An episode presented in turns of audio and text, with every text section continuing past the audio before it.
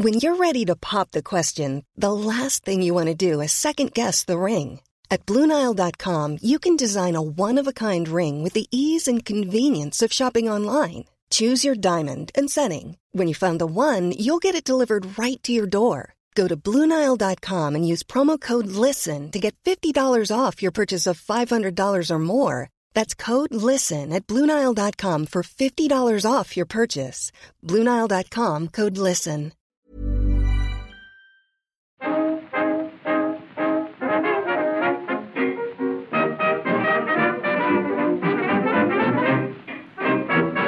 Muy buenas, amigas y amigos. Bienvenidas, bienvenidos una semana más al podcast Reload, programa sobre videojuegos que hacemos desde anightgames.com. Hoy estamos, bueno, estamos en el Discord. Hemos intentado meternos en el Skype, pero no acabábamos de entrar bien y, nos hemos quedado al final en el Discord. Esto era lo de menos. Lo que iba a decir era quiénes estamos aquí. Porque primero está Víctor. ¿Qué tal, Víctor? ¿Qué tal? Hola, hola. Chico nuclear. Hace mucho que no te llamo chico nuclear, ¿eh? Chico nuclear ha muerto. ¿Qué dices, hombre? Ahora soy Víctor. ahora soy, ahora soy papá nuclear. Oh, bueno, esto también es verdad, claro. Papi nuclear. Quiero que me llaméis a partir de ahora, por favor. Eso es un, un buen personaje también, ¿eh? Y decía que no puede estar Marta hoy, porque tenía que hacer unos unas gestiones, vaya, nada nada grave en ese sentido, no preocuparse. Y hemos llamado a Albert García. ¿Qué tal, Albert? Muy buenas, bien. A mí me podéis llamarme, eh, creo que Albert Garlo, quizá. O Garlo, Garlo a secas. Este año vuelve Garlo de 3, ¿no?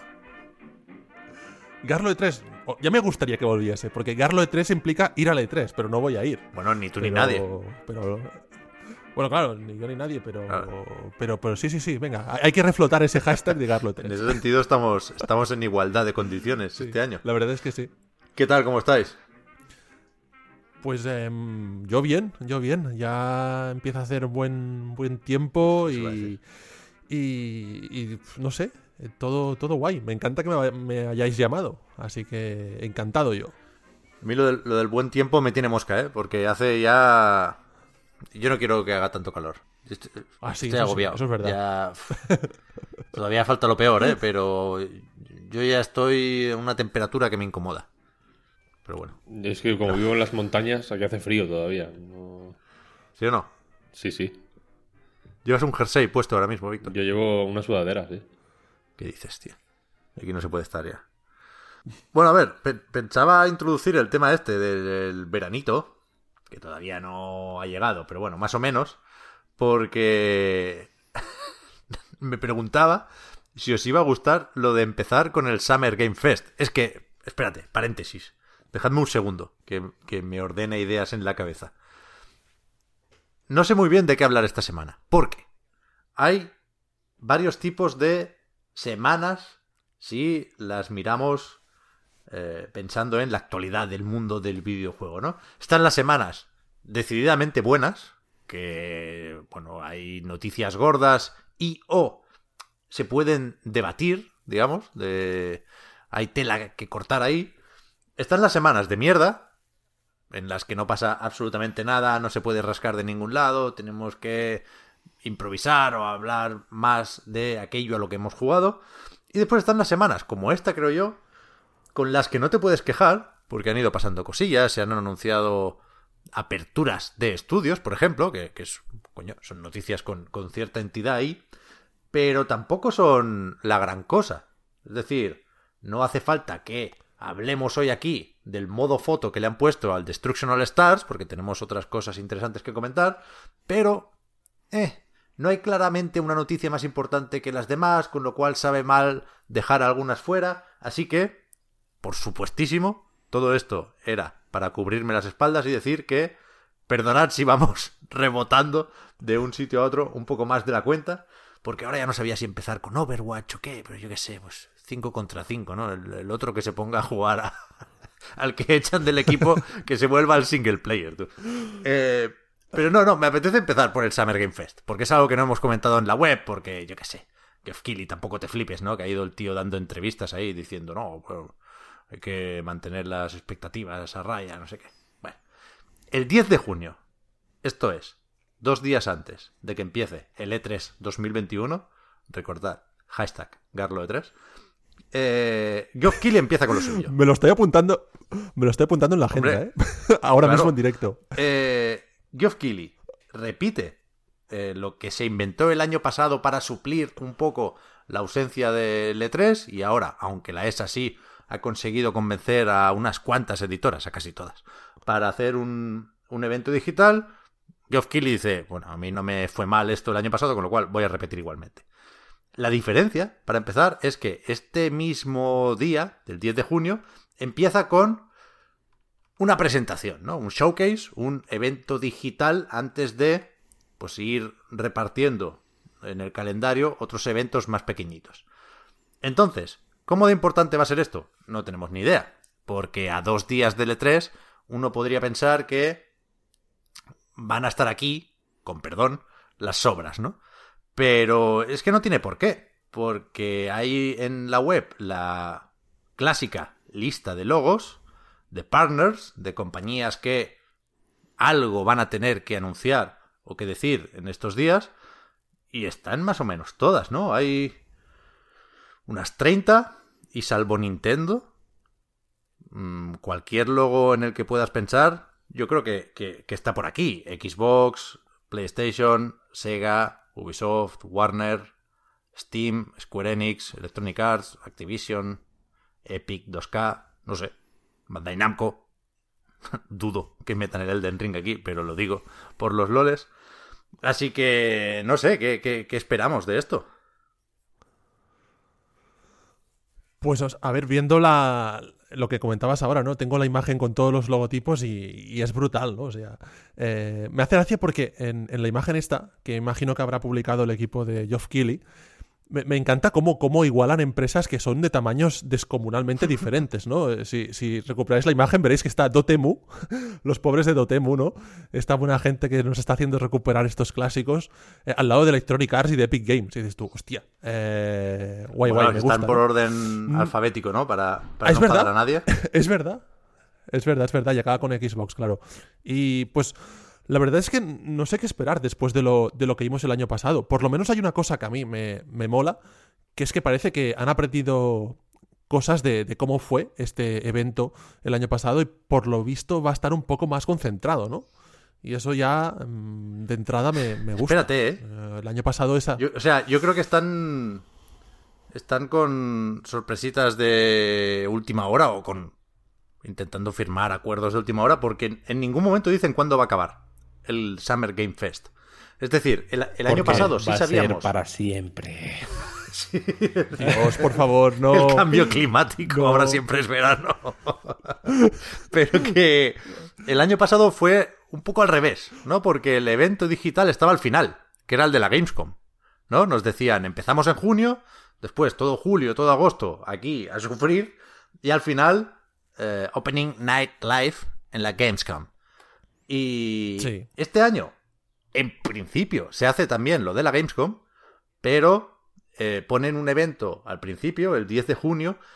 Quiero creer que porque no va a llegar hasta agosto el Summer Game Fest, ¿no? De hecho, Geoff Keighley en Twitter dio a entender que intentaría meterlo todo en un mes, pero insisto, en la web no, no especifican el final del evento, con lo cual, no sé, yo creo que van a morder un poco de julio, pero, pero sí es cierto que debería ser mejor que el año pasado. Es muy fácil hacerlo mejor que el año pasado. Hmm. Así que yo creo que, Sí, que sí. se va a aguantar un poco mejor.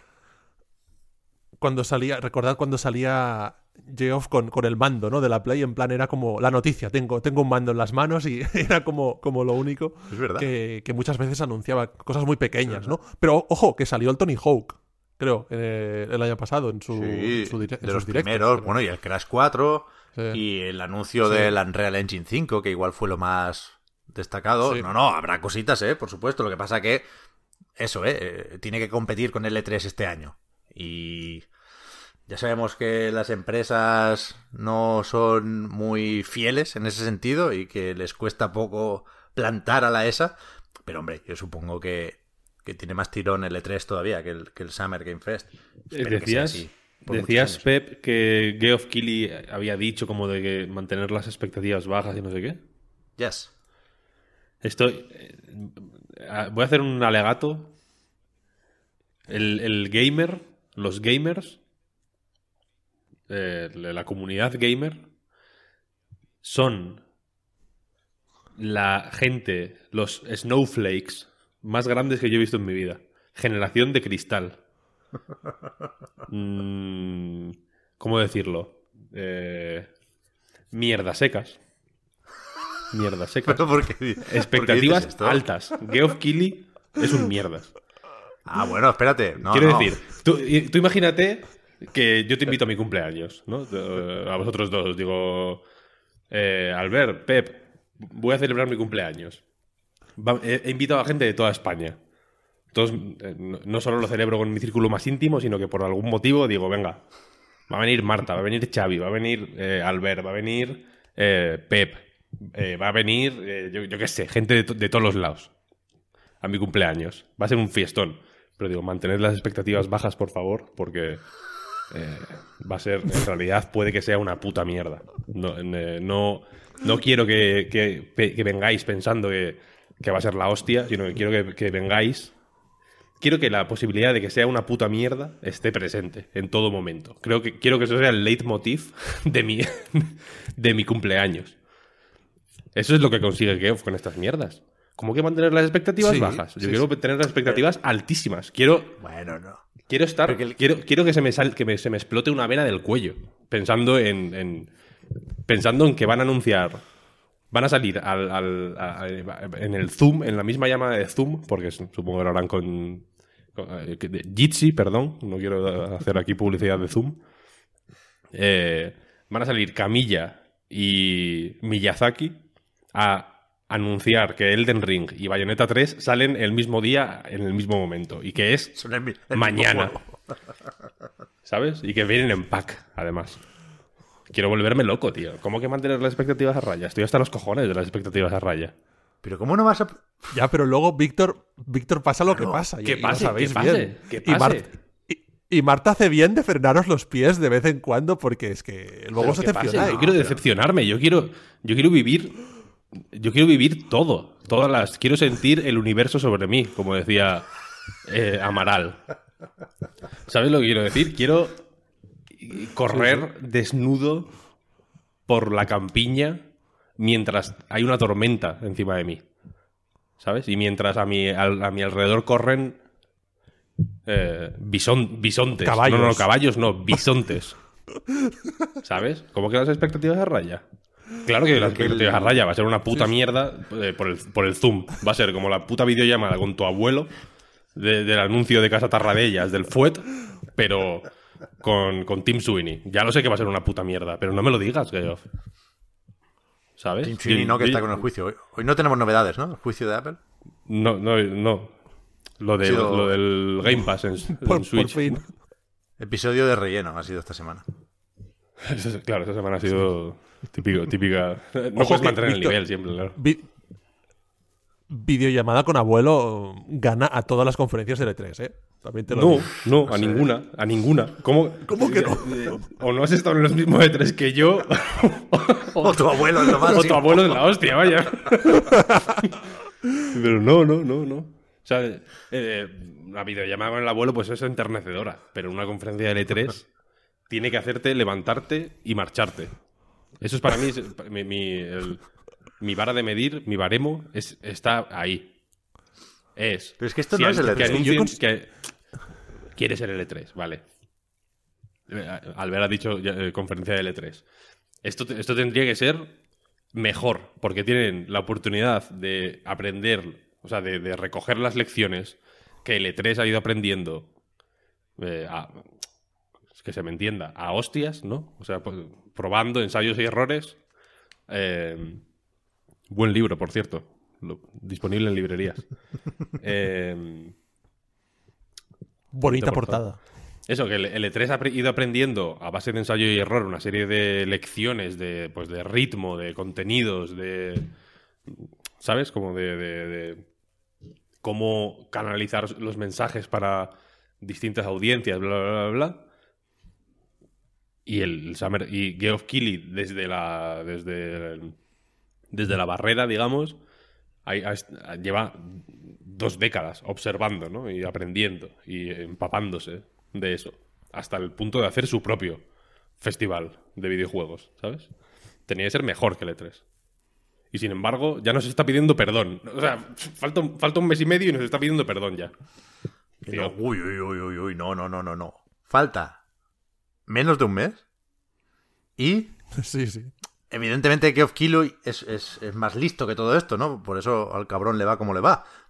Ha dicho, estoy leyendo un titular de una entrevista en Video Games Chronicle, excited but cautious. Emocionados pero cautos o precavidos, ¿no? O sea, yo, no quiero, yo no quiero ser precavido, tío. Yo quiero, un poquito de cada. yo quiero que me hieran. Quiero mostrarme vulnerable. Al E3, al E3 tienes que ir a flor... A, a- a- a- Hacerte daño. Claro, tienes que ir con el pellejo salido. Pero es que el E3 va a ser la hostia. Eso nadie lo duda. Bueno, pero que, que hoy toca hablar del Summer este y dice... digo, al Summer Game Fest tienes que ir mm, con los ojos abiertos, con, con- con las pupilas dilatadas, ¿sabes? Tienes que ir eh, con ilusión infantil.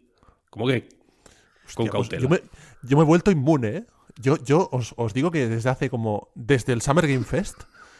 es- soy inmune. Eh, por fin anuncio que tengo un superpoder eh, que me permite ver estas conferencias sin ningún tipo de expectativa. Lo Cuidado, he conseguido. Después de 20 años.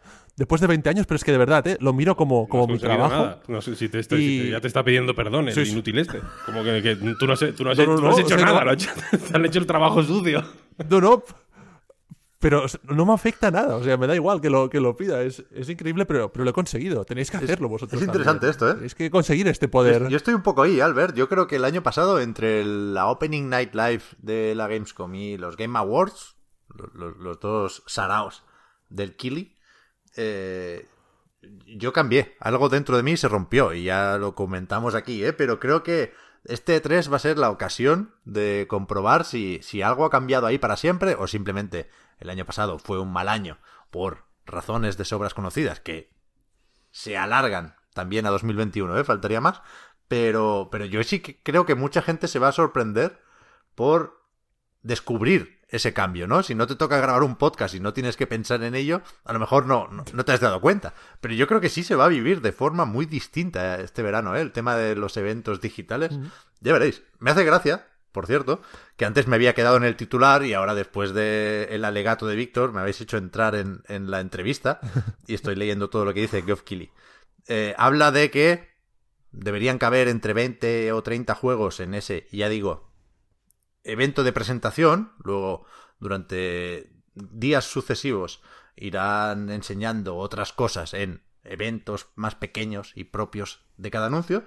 Pero eso, 20-30 juegos y él reconoce que a lo mejor algunas compañías se guardan lo más grande para eh, lo que tengan preparado coincidiendo con el E3, ¿no? Pero el tío me hace, me hace gracia que dice, eh, tendremos ese evento de presentación y después tendremos eventos individuales como el Ubisoft Forward, que está anunciado para el sábado 12 de junio, correcto, como parte del Summer Game Fest y creo que también parte del E3. En plan, Dios, no, esto no vale. Se lo apropia no saco. Se lo no apropia. La cosa es barrer para casa, que todos lo hacemos y está muy bien y palmadita en la espalda. Pero, ¿cómo que creo? La, se- la- la Creo semana que que viene. tres. La semana que viene es, cap- Me suena que también. es ¿no? capaz de decir la semana. No- O, por ejemplo, eh, imagínate que dice, no, y también tendremos un Nintendo Direct. sí, tendremos un Nintendo Direct ahí metido, bien bueno. Y el, Claro, y un podcast, poco- y un, un podcast reload en directo. Yo creo que toca por ahí. Hostia, menos por esa fecha. No, no sé yo. Pero una cosa, eh, fijaros en un, en un elemento eh, de contexto, de contexto. El año pasado no teníamos alternativa. Es decir, eh, estábamos en casa. Eh, teníamos que estar en casa y nos tragábamos estos eventos. A la que esto baje el nivel, que ya os avanzo, bajate expectativas. Ojalá vaya todo muy bien, pero te vas a la playa, tú, te vas a la calle y ya está. Ahora ya ¿Qué puedes va, hacerlo, va, por, por suerte, ¿no? Y tal, claro que sí. Yo creo que no. El año pasado no teníamos alternativa y claro, nos vendían lo que querían. Nos vendían ahí, pues, eh, pues mm, auténticas mierdas de Este, a ver, conferencias, eh, pero este año... Este la- año lo que hay que hacer, vamos a ver, es no ver el Summer Game Fest en directo, porque va a ser. es, ejercer eh, nuestro, nuestra cautela, ¿no? Que sea no verlo. Y luego nos escuchamos el podcast de Alex el Capo, que lo resuma y ya está. Geoff, ¿es eso lo que quieres? ¿Es eso lo que quieres, Geoff? Te lo- yo sé que Geoff escucha este podcast, vaya, se lo pregunto directamente. ¿Tú, ¿Es eso lo que quieres? No os podéis imaginar lo larga que es la entrevista, ¿eh? Holy shit. Nada, nada, nada. Y, y para no decir nada, Pasamos, seguramente. pasamos de esto. Y había otra en Games Industry, ¿eh? Está aquí de gira. A ver, no, aprovecho, no- insisto, ¿eh? En eso de no saber qué noticia es importante, que... Disculpas de nuevo, es mi puto trabajo, pero de verdad me cuesta valorar la importancia de cada cosa, porque creo que la que le doy yo no es necesariamente la que le da la gente. Pero, ¿habéis visto lo que dijo Matt Booty sobre la conferencia o la- el evento de Microsoft y Bethesda? Que ha dicho que va a ser la hostia. O ha dicho también que vayamos con cautela.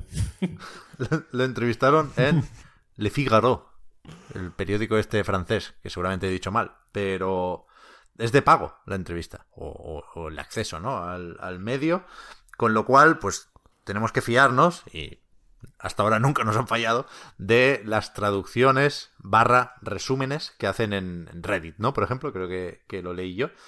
Y, y habla de un evento conjunto para las próximas semanas de Xbox o de Microsoft con Bethesda.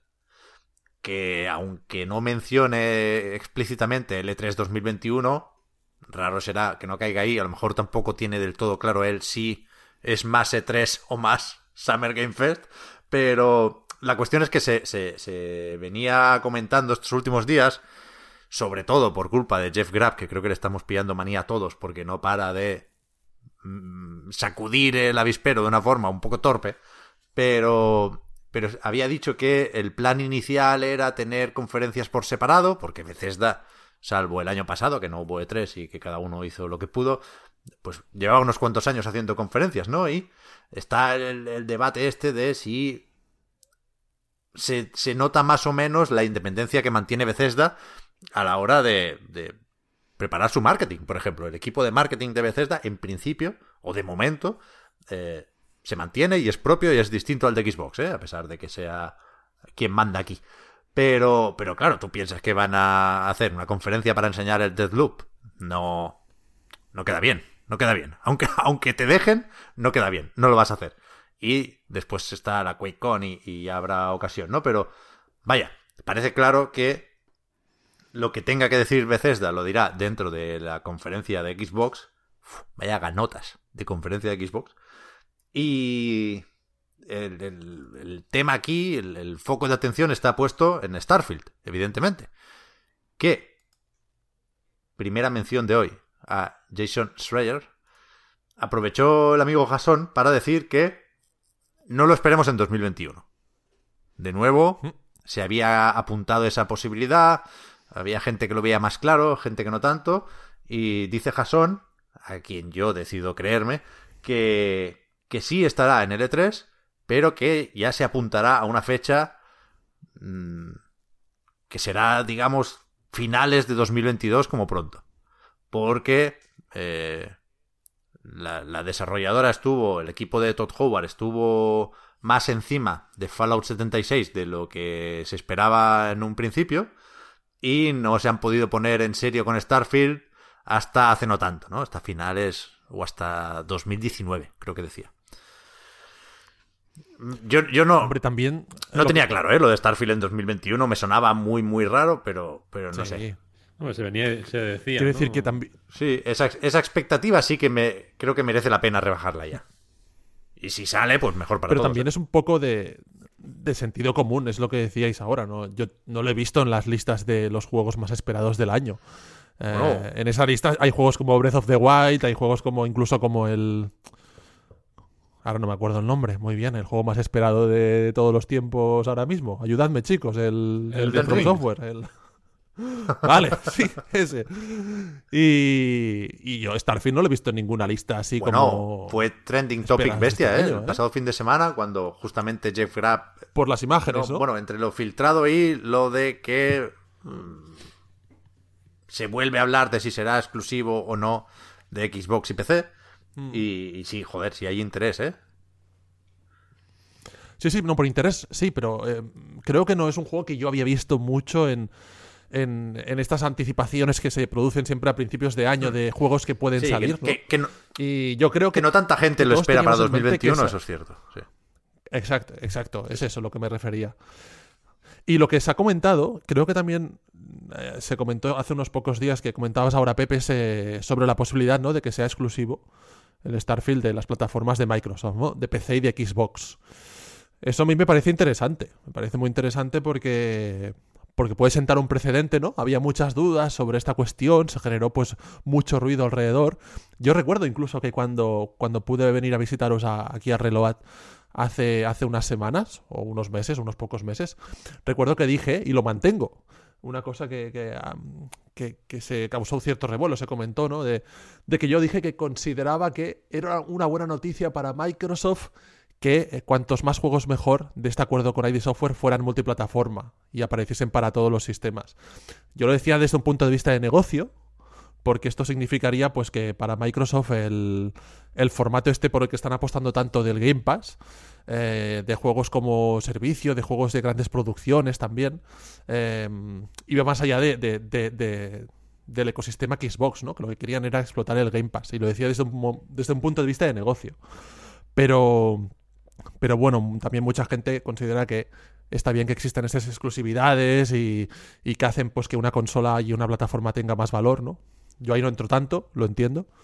Pero, pero me parece muy interesante. ¿Vosotros qué pensáis? ¿Que, eh, cuál, cuál, cuál es vuestra impresión? ¿Que será exclusivo de las plataformas de Microsoft o, o que puede tener más...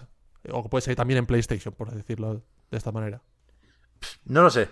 No es una apuesta que me interese especialmente porque no, no creo que tengamos la información necesaria para, para hablar del tema, pero ahora mismo me inclinaría más por lo de que sí será de Xbox y PC, vaya.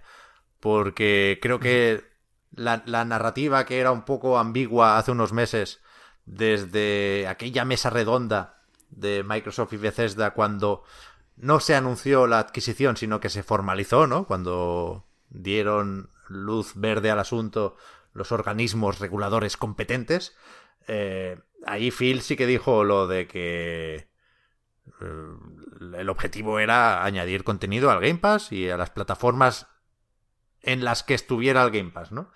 Y en ese sentido, si, si, si un lanzamiento puede cubrir las dos grandes bases que le interesa cubrir ahora mismo a Microsoft, que son las del Game Pass y las del contenido exclusivo, pues mejor que mejor, ¿no? Se decía, no, es que se puede usar el argumento de en Play te va a costar 60 o 70 o 80 euros y en Xbox la suscripción. Es un mensaje potente, pero es más potente en Play no está y aquí lo tienes en la suscripción. Con lo cual, Sí, sí. esto seguramente implicaría tirar a la basura una versión más o menos avanzada para PlayStation 4 y o PlayStation 5, pero yo qué sé, qué menos que esto, ¿no? Cuando se gastan 7.500 millones de dólares. Sí, No, sí. no. No, no, es que... Nin- ninguna opción me parece descabellada, pero creo que ahora mismo eh, la gente ve más lógica y más esperable y no sé hasta qué punto merecería la pena eh, sorprender por ahí. Creo que la gente ve más posible lo de la exclusiva de Xbox y PC, sí. Sí, yo, yo precisamente como pequeña curiosidad, esta semana he estado preparando un, un- un reportajillo para, para la radio, para un programa en el que colaboro, y, y me encargaron hablar de los 20 años de Xbox, ¿vale? Entonces estuve repasando trailers, eh, anuncios, Pep, te, lo, te, te pasé alguno así que me gustó, como aquel del Forza Forza, 4. del Forza 4. Eh, buenísimo. Y, y me engorilé un, poco, ¿no? Con, con un poco con lo, con, lo que esta marca ha ido desarrollando a lo largo de estos años, ¿no? Y concluía diciendo, ostras, actualmente pues la estrategia de la compañía es esta, pero realmente sigue habiendo este, este déficit de, de, ese algo, ¿no? Ese algo definitivo, exclusivo, ¿no?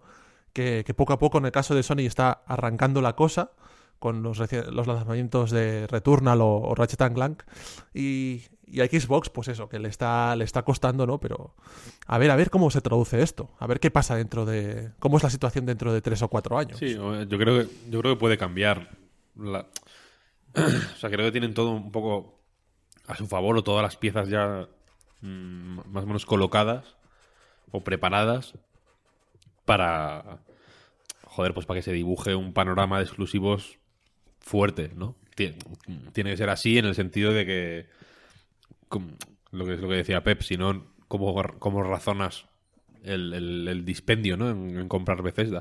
O sea, yo creo que sería eh, o sea, me, me cuesta. Fíjate que me lo pueden razonar y yo puedo dar la razón de, de, de- de casi todo, ¿no? Cuando dices tú, de Albert, que mm, eh, pues que sería mejor por H o por B o por el motivo que sea que fueran multiplataforma. Mm, eh, Yo soy fácil de convencer en ese sentido. Si me lo explicas, lo entiendo. Pero en, en- en mi interior, ¿no? Me, me resultaría estúpido, básicamente. Si de pronto dicen, no, no, es que el, el, el Doom nuevo va a salir para Play también. Eh, sería como, pues, ¿qué, di- qué dices, tío? Sí, pero yo- yo No, en plan, No, totalmente. saca- saca- pues, saca- Pero decir, quiz- que si me dicen, mira, es que el, el Doom nuevo va a ser eh, en- para, para Play también. Y el, el bueno, Psy- Psychonauts ya sabemos que sí va a salir, ¿no? Para Play 4, no Play 5, me parece, ¿no? Creo que eso era la. Sí, esa. El, el nuevo juego de Double Fine, el, el- el que sea. No, es que va a salir también para Play 4 y para Play 5. Pues, pues, pues, pues saca el, el Halo también, ¿no? Y el Gears también y toda la, y toda la hostia. Qui- Quiero decir, si te, si, te pones así, eh, hay una... A mí lo que me cuesta, digamos, de, de, hacer el, razonamiento o de entender el, el por qué es eh, cuando... Eso, cuando se habla de una...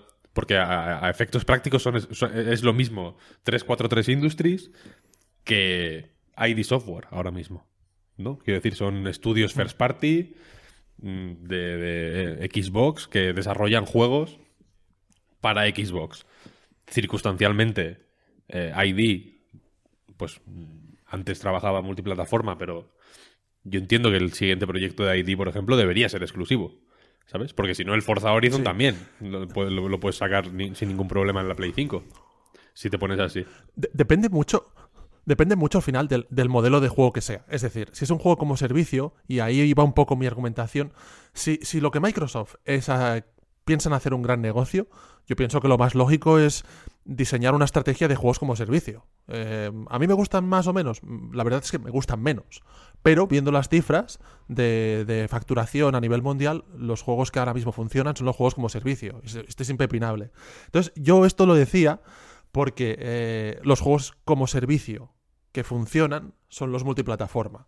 Y por eso decía, le iría bien a Microsoft si quiere pues eh, incrementar su papel y, y que le salga redonda la jugada a nivel de económico, puramente económico, que, que fueran juegos como servicio. Y si quieres que estos juegos como servicio funcionen, en la mayoría de casos, lo sabéis bien, tienen que ser son multiplataforma. Y por eso lo decía, pero, pero desde un punto de vista de jugador, desde un punto de vista de persona que le gustan los videojuegos, evidentemente, o sea, me ofrece mejor pinta eh, como poseedor de una Xbox y, y jugador de esta consola, eh, casi mucho más que en el caso de PlayStation, en mi caso, eh, que tenga estos exclusivos, ¿no? Que tengas estas historias, juegos de 343, de ID Software, de Playground, me parecen mucho más Sí, mira, ¿no? o sea, el- ojalá, o- ojalá sea Entiendo lo que así. quieres decir, pero el, y, y creo que efectivamente Microsoft ha ido por ahí en los últimos años en combinación con Game Pass, entonces tiene sentido que pues que siga por ahí en, en el futuro de una forma u otra, quiero decir por el juego como servicio, pero es que ahora el servicio es el Game Pass. Quiero decir, el juego como servicio, el concepto de juego como servicio, eh, se entiende cuando, pues efectivamente cuando el juego mismo es el servicio, ¿no? En- y, en- y es cierto que en Game Pass ha habido X eh, juegos que igual sí que se pueden acercar más a ese concepto de servicio más tradicional. Pienso, por ejemplo, en Sea of Thieves, por ejemplo, ¿no? Que le han ido metiendo como temporadas y, y un poco adornos de, de- de- de juego como servicio, más o menos estándar. Pero es que el ser- el- los juegos ahora son contenido. Quiero decir, el Sí, sí. servicio que el servicio al- el- el- que tiene que generar engagement no es ningún juego en concreto. Entiendo que los juegos pueden ayudar, evidentemente, pero el servicio es Game Pass. Entonces, hay una parte de valor en ese. En ese. Pues por, por la naturaleza misma de, este, de, de esta suscripción, hay un punto de valor en simplemente quitárselo a los demás, los juegos, quiero decir. O sea, impedir Sí. que eso, que, que en PlayStation 5, por ejemplo, salga el nuevo Elder Scrolls. Eso es un valor. Igual que es un valor, pues que Friends esté en Netflix y no en Hulu. ¿Sabes lo que quiero decir? En- en- en Fr- Friends. Totalmente, Uno, no, uno no, pensaría, uno pensaría que para pues eh, Universal o quien cojones sea la productora de Friends, no sé, de quién son los derechos de Friends, uno pensaría que para esa gente lo mejor sería que Friends estuviera en todos los sitios. Pero eso en realidad lo que haría sería devaluar Friends, ¿no? Friends o, o Seinfeld o todo este, este tipo de series como míticas tienen el valor de la exclusividad ahora mismo, ¿no? Hay, habrá gente que se pueda haber hecho Netflix por Friends o por Harry Potter o por, ¿sabes lo que quiero decir? Entonces en este momento Sí, eh, sí. eh, Microsoft, aunque evidentemente comunicarlo de esta forma pues sería seguramente muy antipático y, y- y se recibiría con pues con, con- seguramente con, con malas eh, re- reacciones, ¿no? Tiene que impedir que ciertos juegos salgan en otras plataformas. Y creo que el, que el, el golpe de, sobre la mesa de Zenimax es ese, básicamente. ¿Sabes? Es bloquear, No sé si- te- te doy toda bloquear en la esto, llegada ¿eh? de una serie de juegos de perfil hiper alto. mm, Porque entiendo que el- los de Arkane igual no son perfil súper alto, pero joder, el Doom es. eh, si Super Mario es Mickey Mouse, Doom es Bugs Bunny. Un Bugs Bunny raro, ¿no? Y violento y, de, y que lucha con demonios, pero digamos que tiene ese estatus, joder, fundacional y súper importante, ¿no? Y qué decir de los Elder Scrolls. La gente igual se puede reír, pero joder, el puto Skyrim sigue vendiéndose, quiero decir, ¿no? Y, lo, es un juego que es como la- el buscaminas ya, ¿no? Que, está en todos los lados. Entonces, impedir que esos juegos no sa- salgan en otras plataformas es la hostia para ellos. Y tienen que hacerlo. Y ya han ganado. Porque si salen, o sea, aunque no sean exclusivos, entre comillas, de Xbox, porque evidentemente saldrán en PC también, son dos plataformas de Microsoft. Windows y Xbox. Sí, pero piensa una cosa tan. Piensa una cosa. Así cuando tú tienes una serie en exclusiva en una plataforma de, de estas series online. Em, vale, es un valor añadido, te doy toda la razón, es evidente esto y, y- y tiene sentido todo lo que comentas, ¿eh? Em, pero me hace, hay una cosa que me hace dudar, que es el coste de producción de estos grandes juegos. Ostras, eh, es que producir una serie potente es mucho dinero, mucho personal y, mucho tiempo. Pero es que producir un Skyrim, quiero decir, un Elder Sí, Scrolls, es una barbaridad. es, claro. es que es la, la demencia, la demencia extrema. O sea, es años. Eh, no- no- ¿Es compatible este modelo? Hostia, es curioso. Es que cuando lo veamos saldremos de dudas. Cuando veamos realmente eh, cómo se materializa esto y veamos dentro de quizá tres años, eh, cuando Microsoft compró a ID Software, Bethesda, Zenimax, eh, esto es lo, el resultado. Ahí, ahí lo podremos ver, pero es que siguen habiendo como En muchas momento habrá que dudas. echar números, evidentemente. También te digo que efectivamente hacer juegos es muy caro y hacer un Elder Scrolls entiendo que es extremadamente caro, etcétera, etcétera. Pero tampoco tanto. Me explico. Son unos productos que se rentabilizan en, en- el caso co- es- específico de los Elder Scrolls. Tienen una vida eh, comercial amplísima. Precisamente Morrowind y Oblivion, ¿no? Que ya estaban un poco más olvidados, entre comillas, porque siguen siendo juegos mm, curiosamente quizá más Morrowind que Oblivion, que se siguen jugando, modeando, quiero decir, son juegos que siguen vivos, ¿sabes?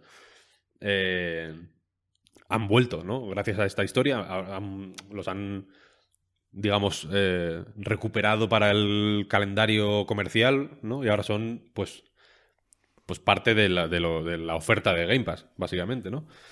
Y, y un Sí. Psychonauts, por ejemplo, pues, eh, pues evidentemente es más caro de hacer que, que te voy a decir yo, que una, mm, que una casita para un pájaro, pero tampoco tanto, ¿sabes? Y evidentemente habría que, o sea, no quiero defender el modelo Game Pass eh, ciegamente, porque entiendo que puede llevar a situaciones muy desagradables. Yo también tengo interés en ver cómo se... Eh, cómo, a, a ver las cuentas, básicamente, ¿no? Dentro de eso, de cinco años. A ver, que, cuando ya haya digamos, cuando todas estas compras que ha habido, que ha habido en estos últimos años ya hayan dado sus frutos y ya hayan alimentado el Game Pass lo suficiente, ya algunos hayan tenido tiempo incluso de sacar dos juegos, ¿no? Molaría ver las cuentas, efectivamente. Porque, como dices, hacer un juego es muy caro. Y eh, el equilibrio. O sea, ahí la, cosa no está en tirar dinero, ¿no? No es como quien echa carbón a una, a una caldera, ¿sabes? Ahí la cuestión es que las producciones tienen, que, tienen unos límites muy claros para, para ajustarse a la realidad de Game Pass, ¿no? Quiero decir que un juego, de, un juego para Game Pass no puede, no puede tener unos costes de producción pensando en, pues en o sea, haciendo wishful thinking y, y, pensando en, en, cómo, pues en, un crecimiento exponencial de, los de las suscripciones, por ejemplo, o lo que sea, sino que tiene que ajustarse a una realidad y probablemente a la baja para ser eh, para ser eh, rentable y realista, ¿no? Microsoft ya, ya pierde dinero con cada consola vendida. Entiendo que no tampoco. Entiendo que se puede perder dinero con una cosa, pero no con todas, ¿no? Sí. Es que para mí es raro pensar en un Elder Scrolls eh, en Game Pass. Puede ser, ¿eh? A lo mejor pasa y es fantástico y ahí está. No, seguro. Pero para mí es un concepto raro. Sí, hombre, es rarísimo, es rarísimo. Para mí, un juego. Sí, sí, un juego como Elder Scrolls es un juego que tú te vas a comprar y, te, la gracia es que te cuando hice la review del, Skyrim para Eurogamer, recuerdo la, para Eurogamer, recuerdo la frase, ¿no? Un mundo, dije, un mundo en un, en un DVD. ¿Sabes? Es que te, te, comprabas como un puñetero mundo de fantasía épica. Eh, cuando es dentro de un servicio de suscripción es como un concepto un poco raro. quizás soy yo que lo que no lo acabo de ver, pero. a mí también me cuesta. ¿eh? A mí también me cuesta. O, estoy chapando a la antigua, yo qué sé, pero. a mí me cuesta y entiendo que, pues, mm, que probablemente mucha gente se lo compre, yo qué sé. aparte de, quiero decir, incluso gente que lo, que lo tenga en el Game Pass puede que se lo compre en en diferente. O sea, seguramente haya un porcentaje de peña que se lo compre de lanzamiento. Fans de Skyrim. Pues gente que. Como tú o, como yo en gran medida, ¿eh? en realidad, que, nos cuesta un poco todavía hacernos a la idea de la suscripción y demás. Pero probablemente en más momentos, ¿no? De incluso después de haber jugado ya el juego, pues eh, igual hay gente que se lo compra por coleccionismo, ¿no? O porque le ha gustado mucho por tenerlo, hmm. por, mil razones, vete a saber. Es, que no lo sé, eso... Aquí yo creo que ni ellos mismos, por mucho que van saliendo estudios, ¿no? En plan, de la gente con Game Pass compra más juegos. Que es como una... Mm, eh, es un poco... de citation needed, ¿no? Como en la Wikipedia, cuando, cuando pone así como afirmaciones y sin fuente. Eh, yo no me lo creo, vaya, pero hay, estudios sobre esas historias. yo creo que ni Microsoft sabe. Se pueden tener estimaciones y, pueden haber especulado o haber lucubrado qué efecto va a poder tener el Game Pass, etcétera, etcétera, pero sinceramente creo que hay una parte importante de, no, de no saber qué está pasando. Iba a decir de no tener ni puta idea. Y, lo voy a decir, de hecho, de no, saber qué cojones va a pasar, porque eh, evidentemente tienen equipos gigantescos de, eh, de, investigación y de análisis y de, y de datos, etcétera, que quiero decir que cada paso que den lo darán eh, en base a, un estudio previo, etcétera, etcétera, y a una serie de, pues, joder, de, que son movimientos razonados, quiero decir, que no, que no van a tontas y a locas, como se suele decir, pero estoy absolutamente seguro de que hay una parte de... Eh, lo que quiero decir es que si Xbox One no se hubiera dado la hostia de, su puta vida, una hostia eh, que se escuchó en, todo el mundo, esto probablemente no se podría haber hecho. Probablemente serían mucho más conservadores. como Sony, ¿no? Sony tiene muchísimo que perder. Sí. Entonces, evidentemente, con la Play 5, Sí. pues igual es, pues, mm, que me quede como estoy, ¿sabes? Xbox, sin embargo, no. Xbox ya lo perdió todo, ¿no? Entonces, digamos que quemó el, el- lo quemó todo y, y- y- y está construyendo una cosa nueva com- completamente. Entonces entiendo que hay muchas consecuencias o muchas... eh, o bueno, o que el plan tiene que ser ciertamente flexible y estar abierto a cambios más o menos drásticos y a maniobras pues que, que son difíciles de anticipar incluso para ellos, no digamos ya para, para nosotros. Eh, pues porque, joder, porque esto no se ha hecho nunca. Simplemente. Hay casos de otras industrias, como eso, como el cine o la televisión, o como la música, ¿no? Que. Pero que son industrias. O sea, el producto, digamos, de esas industrias es tan diferente en todo, eh, a, a todos los niveles, ¿no? Por cómo se consume, por cuánto se consume, por cómo se produce, por los tiempos de producción, por los costes de producción, por, por, por la accesibilidad de la producción incluso, ¿no? Porque en Spotify, yo que sé, tú puedes grabarte una canción con la guitarra y subirla a Spotify, nadie, nadie te lo impide. En Game Pass es más difícil, ¿no? Que, que tú puedas hacer eso. Eh, entonces eso, como, como los casos que hay son tan diferentes, entiendo que hay una parte de un poco imprevisible y por eso creo que la, esto venía a que ahora a mí me, gusta mucho especular, ¿no? Y me lo paso muy bien y, y, y- es un ejercicio intelectual, digamos, que me estimula. Pero entiendo que la, última palabra la va a tener, pues eso, lo que decías tú. La- las cuentas que se echen dentro de cinco años para ver cómo ha ido la cosa. Y antes de eso será muy difícil. Y seguro, y quiero decir que seguramente nos sorprendan cosas, ¿sabes? Igual que nos sorprenden cosas de cuando salieron los papeles de cuánto se pagaba por los juegos en la Epic Games Store, por estas, por estos juegos que ofrecen gratis y tal y cual. Yo creo que todo el mundo se sorprendió por tanto para bien como para mal con muchas de esas cifras. Y había cifras que eran imposibles de pues de, de elucubrar o de, o de adivinar. Pues probablemente aquí nos pase lo mismo, ¿no? Igual de pronto tal juego que nos parecía a nosotros una cosa y, extremadamente cara y súper imposible de rentabilizar, se rentabilizó, ¿sabes? O igual otro que parecía un proyecto perfecto porque era un juego como servicio, más pequeñito, más tal, más no sé qué, y, y- nos encajaba, digamos, por nuestra mindset actual, eh, que, que eso le quedara más natural al Game Pass o que le funcionara mejor, pues igual de pronto se metió una hostia increíble porque eh, eh, en, estas en, en un servicio como este tan nuevo, quiero decir, es tan importante lo que ofreces, o sea, la oferta de- que, tiene el catálogo de, de Game Pass, como el tipo de consumo que se hace de ese catálogo. Que es un tipo de consumo que viene de, de pues de una de una de un statu quo absolutamente distinto, ¿no? Porque nadie ha tenido jamás en la vida habrá gente que sí, los ricos, pero los ricos no deberían votar y tampoco deberían contar en este tipo de, de pensamientos.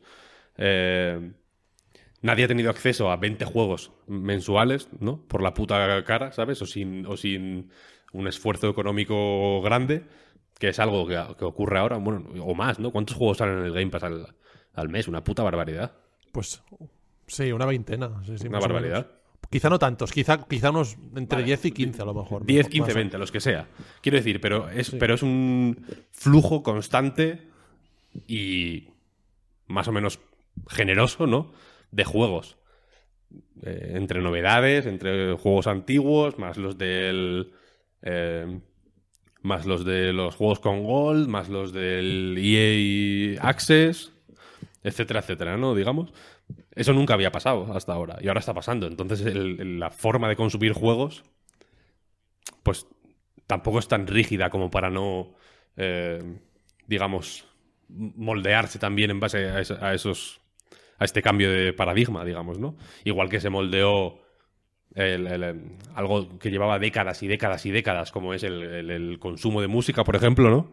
Que estaba eh, súper eh, circunscrito a un a, dos, tres máquinas concretas, a un sitio eh, físico incluso, ¿no? Porque tú no podías escuchar música o no era tan común, se podía evidentemente, ¿no? Hay Wallman, etcétera, etcétera. No todo el mundo tenía Wallman.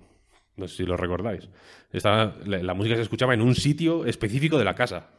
Incluso, ¿sabes? Había un, un sillón concreto de tu puta casa que era para escuchar música, ¿no? O, o el- o un sofá, o, un, o, desde luego una habitación con- eh, concreta de la casa, ¿sabes? Y eso, y, es- y eso ha, ha cambiado. Que vaya, que te dicen ahora que escuches música solo en un sitio y te ríes en su puta cara, ¿no? Porque tienes unos altavoces Bluetooth fantásticos que lo- te los puedes llevar al metro o te los puedes llevar al váter, donde tú quieras, ¿sabes? Entonces lo que quiero decir es que va a haber cambios y, esa- y esos cambios pues se pueden anticipar o, podemos hacer un poco de futurología. eh, creo que tenemos suficientes ingredientes y, y- y en este podcast en concreto, vaya, no es por tirarme flores, pero creo que tenemos suficiente eh, bagaje y en general somos suficientemente cautelosos, como- haciendo caso a nuestro amigo Geoff, como para hacer especulaciones con cierta base, ¿no? Y, pa- y para eh, intentar, eh, pues, determinar cuáles van a ser los siguientes pasos eh, de, una manera más o menos razonada y, con posibilidades de, de acierto. Pero aún así, creo que nos, que nos, que seguramente nos sorprendan las formas en que se, en que se juegue en el, en el futuro, ¿sabes? Se vienen cositas. Se vienen cositas, sí, eh, básicamente, se vienen cositas. Se vienen cositas. Vaya chapa, he soltado, ¿eh? Amigos.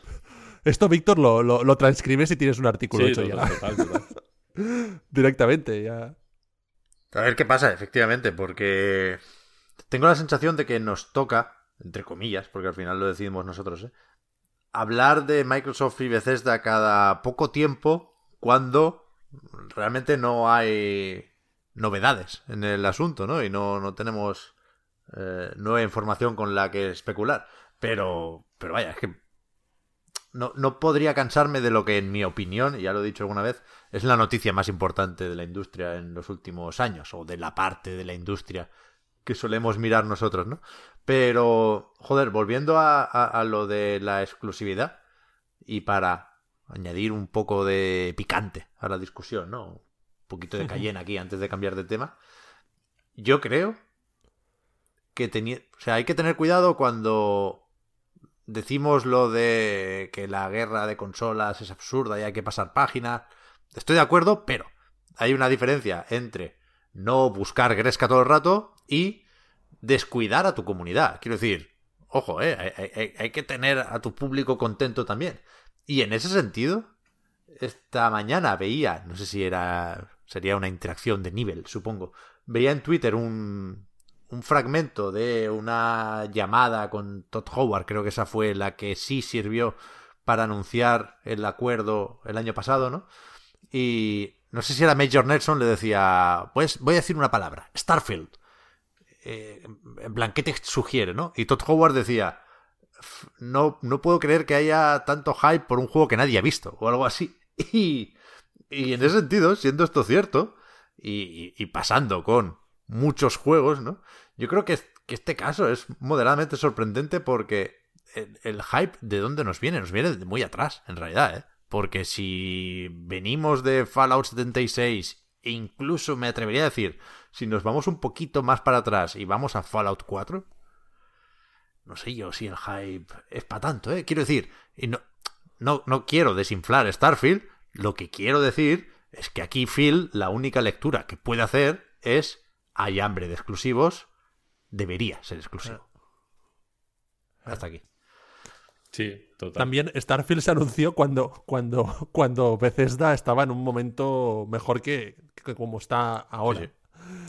O como ha estado en los últimos títulos. Hace tanto tiempo que se anunció el juego que, que esa emoción inicial a lo mejor aún perdura, ¿no? Y en aquel momento Starfield, que aún no había salido Fallout 76 y Fallout 4 creo que era reciente, es que no sé ni si había salido. ¿no? O había Sí, salido sí, hacía sí, sí, poco. había salido, sí. A, a- a lo mejor sí, a lo mejor eh, se mantiene un poco de eso. Eh, ¿Por dónde tiramos ahora?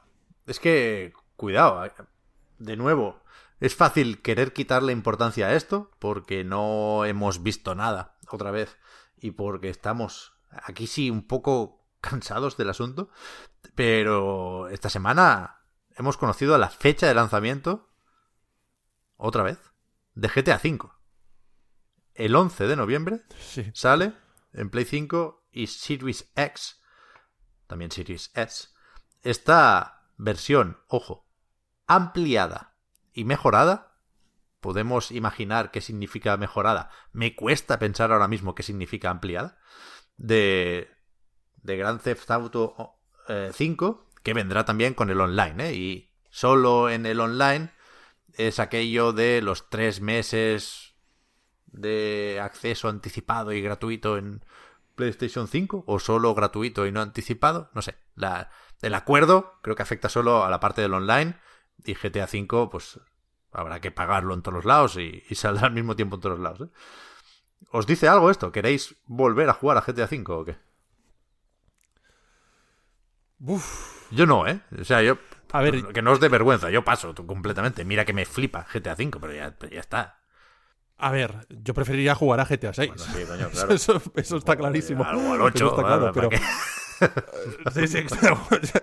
Pero, o sea, que depende de lo que se entienda por eh, versión ampliada. Eh, depende de los cambios que hagan. Es que, claro, es que es un caso muy único, el de GTA V. Ya se ha convertido en un caso totalmente particular, eh, incomparable con otros tipos de juegos de este tamaño. No sé si hay algún juego de este tamaño ya directamente a estas alturas, ya. Porque cada semana lo están actualizando muchísimo y, y- y hemos visto un poco cómo ha sido el juego. Pero yo, yo pienso, intuyo, eh, es pura especulación que mejor Albert, hablándome a mí mismo, como gran fan de esta saga, mejor Albert que te vayas olvidando de una posibilidad de jugar a los DLCs de Grand Theft Auto 5 prometidos que nunca llegaron. Yo creo que me iría olvidando de eso. Creo que ese concepto ya ha desaparecido para siempre de la mentalidad de, de muchas desarrolladoras y también de estas grandes y también de, evidentemente, Rockstar Games. Hace poco lanzaron esto del Cayo Perico, esta especie de ampliación para GTA Online, que es mucho más de lo que la gente cree. Eh, no simplemente es, oh, hemos añadido nuevos coches y un submarino, sino que ahí sí que se añadió una isla, es una ampliación con cinemáticas. En el fondo, en el fondo es un DLC. En el fondo es un DLC, lo que pasa que no hace tanta gracia porque al final pues controlas a un avatar random que te has creado tú y no estás llevando a Nico Bellic o a Michael o a Trevor o a Franklin, que es lo que mola al final de un GTA, ¿no? Estos personajes icónicos que crean.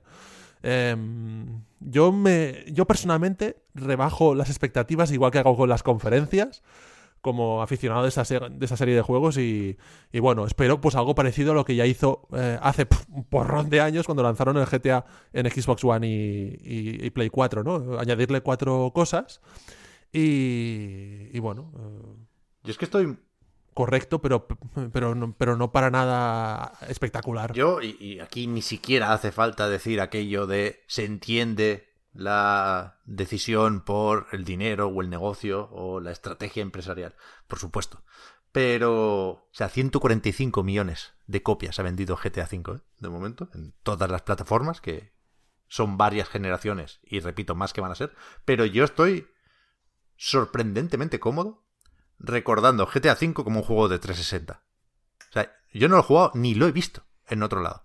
En, en, en vivo y en directo, yo no he tenido delante la versión de Play 4 o One. Me da completamente igual. La de 360 es perfecta, tal y como es.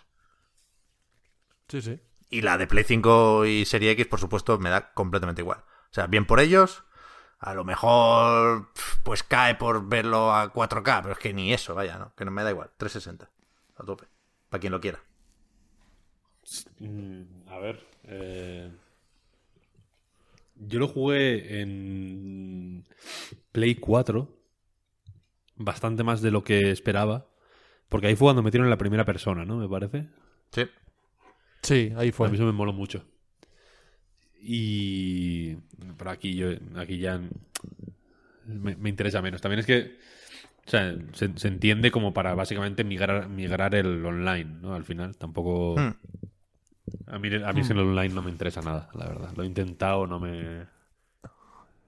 A, a mí me pasa lo mismo. Yo, yo sí que he jugado a GTA a la versión de nueva generación. Bueno, de la, de la pasada generación. es que ya es un follón hablar de este juego. Sí que he jugado a la versión de, de- de Play 4. Y, pero, pero lo hice más que por el online, por, por, por el puro escapismo del juego principal, que a veces me gusta jugarlo y tal, con toda la ambientación, la música y todo eso. Y mm, es que es un juego muy, muy rotundo en eso, ¿no? es el GTA y eh, personalmente me gusta mucho. Pero, pero ostras, me ha, costado entrar en el, en el, tema online, sinceramente, no... Creo que es, es, que creo que es otro juego directamente, a pesar de que se inspire en el, tenga lugar en el mismo escenario y, y tal. Yo recuerdo GTA por esos tres personajes que eran los tres protagonistas, no por, eh, por los avatares de Marbella Vice, que supongo que es, que es la bomba y, y todo eso, pero para mí GTA es eh, la historia aquella que jugamos hace como ocho años ya directamente. Sí, por eso, que a mí me, resulta muy interesante esta historia del roleplay que se ha montado en GTA. Mm, o sea, me parece un uso inesperado del juego que pues que, que, mola, ¿no? Y entiendo que pues tendrá cierta gracia lo de las piruetas, esto, ¿no? ¿no? Los circuitos estos locos que monta la gente como para hacer piruetas por el cielo y tal igual, entiendo que, pues que puede tener su diversión y tal.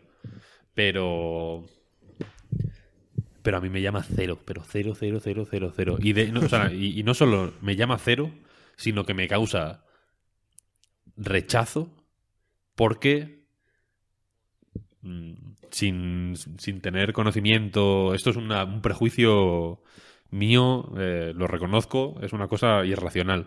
Sin tener yo conocimiento de cómo el eh, GTA Online afecta al pues al workflow de Rockstar, no puedo quitarme de la cabeza la, la idea de que le están dedicando muchísimo más tiempo de, lo que merece a, a, a, GTA Online y por extensión a GTA V y que, y que por eso vamos a tener que estar ahora cuatro putos años más eh, viendo GTA Roleplay en Twitch en vez de tener GTA 6. Entonces me.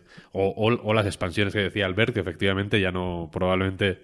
Bueno, probablemente. No, no, creo que ya no tiene ni sentido sacarla.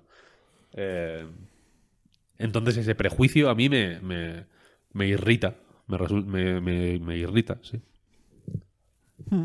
Pero es, es, pura decisión empresarial al final. No, no, creo que tenga que ver con la parte más creativa de, de, Rockstar Games, que seguirá existiendo, pero debe estar bajo las directrices de, de decisiones eh, puramente empresariales de, de, la gente que controla la, no, bueno, la y, que, empresa. y, que, seguramente estén haciendo el GTA. Sí, sí, y, decir, y, punto. Que, que, seguramente estén haciendo el GTA 6, ¿eh? quiero decir. No, no, no digo que no, que no vayan a hacer el GTA 6 nunca, ni que no, o, o, que el siguiente, o que el GTA 6 vaya a ser un GTA Online eh, ampliado o que solo les importe eso, ni nada, ¿no? Porque entre GTA eh, 5 y hoy, joder, sacaron el Red Dead 2 que que joder, que es un señor juego, ¿no? Que no es una que no es un proyecto menor o un juego eh, poco arriesgado, ¿sabes? O, o muy continuista o, o cobarde, al, al revés es tan valiente que a mí no me gustó, no me gustó absolutamente nada.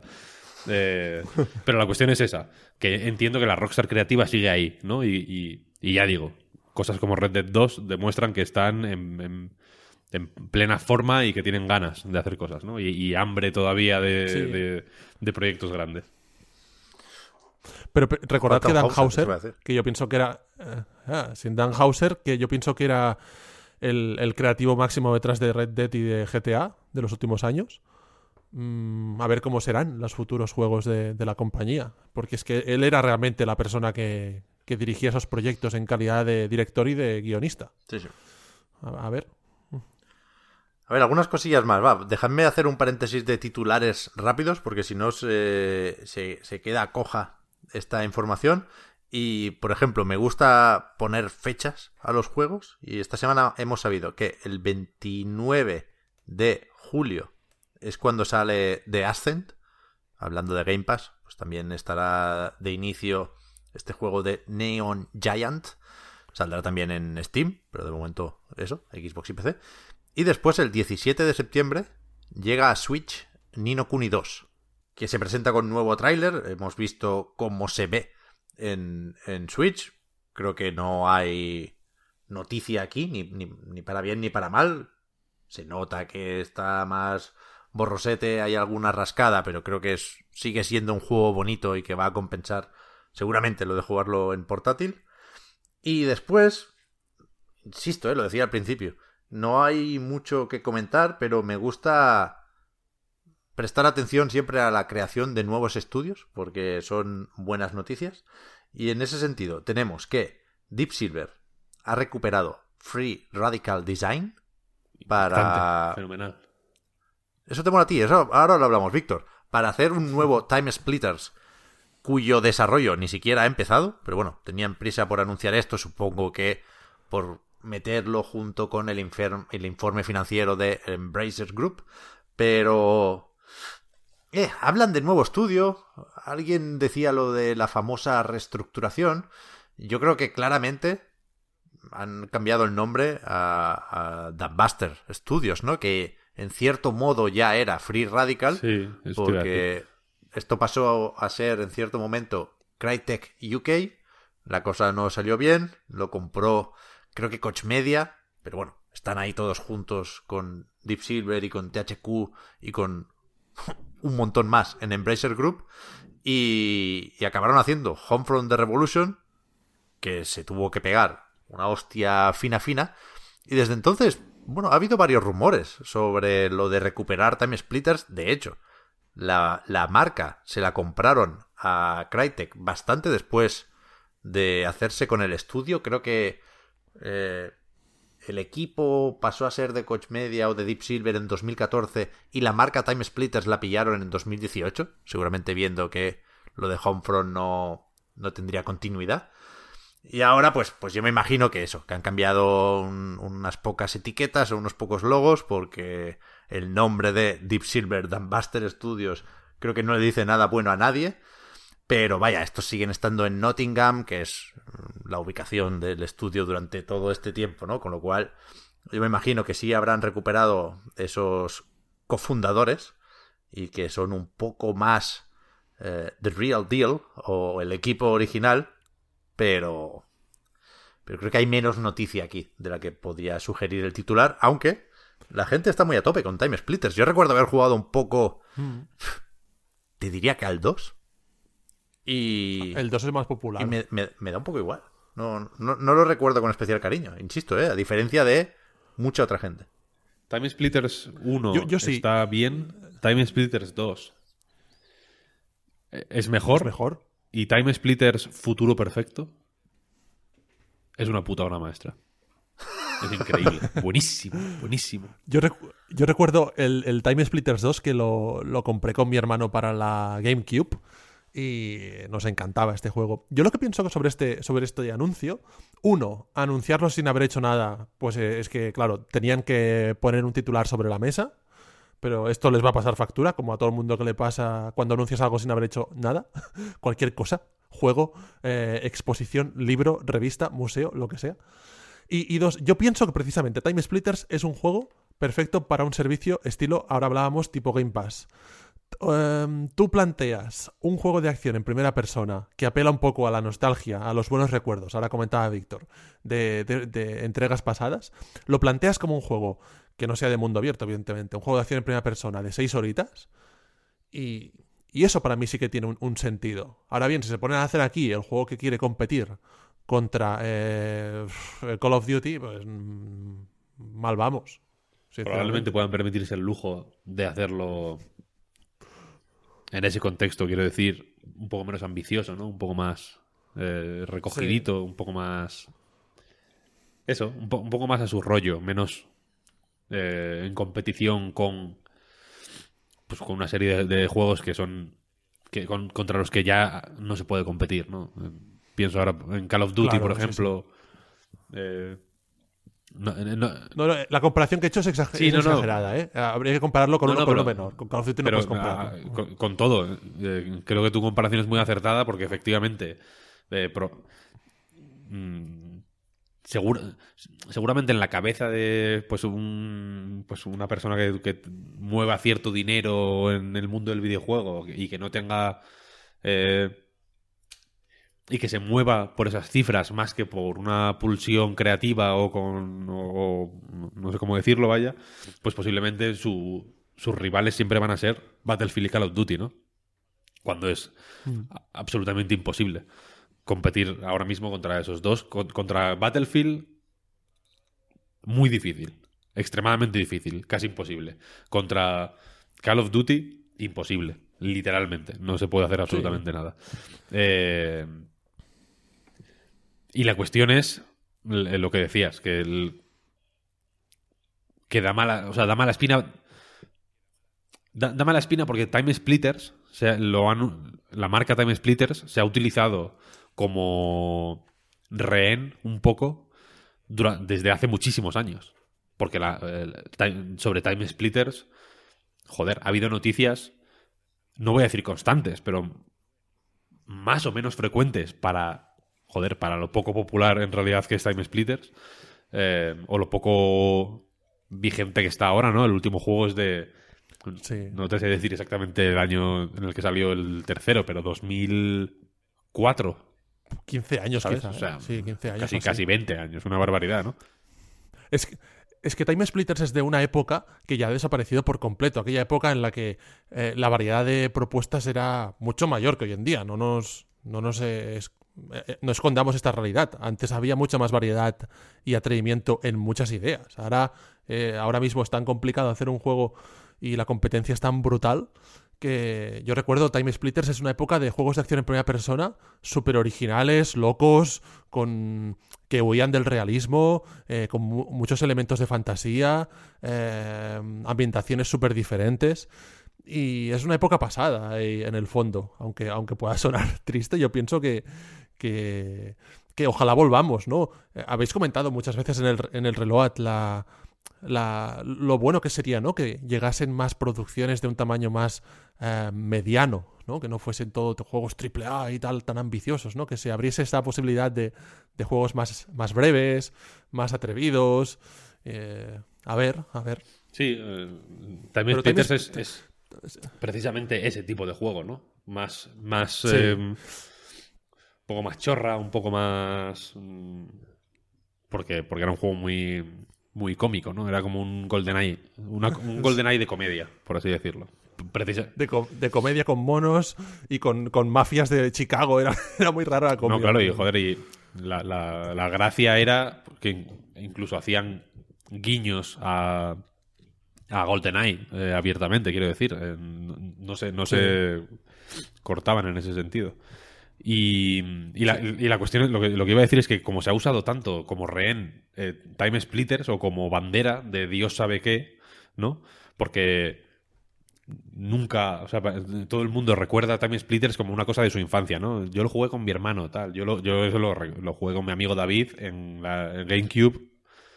Mm, Pero vaya, una- de, de manera obsesiva al, al- al futuro perfecto sobre todo.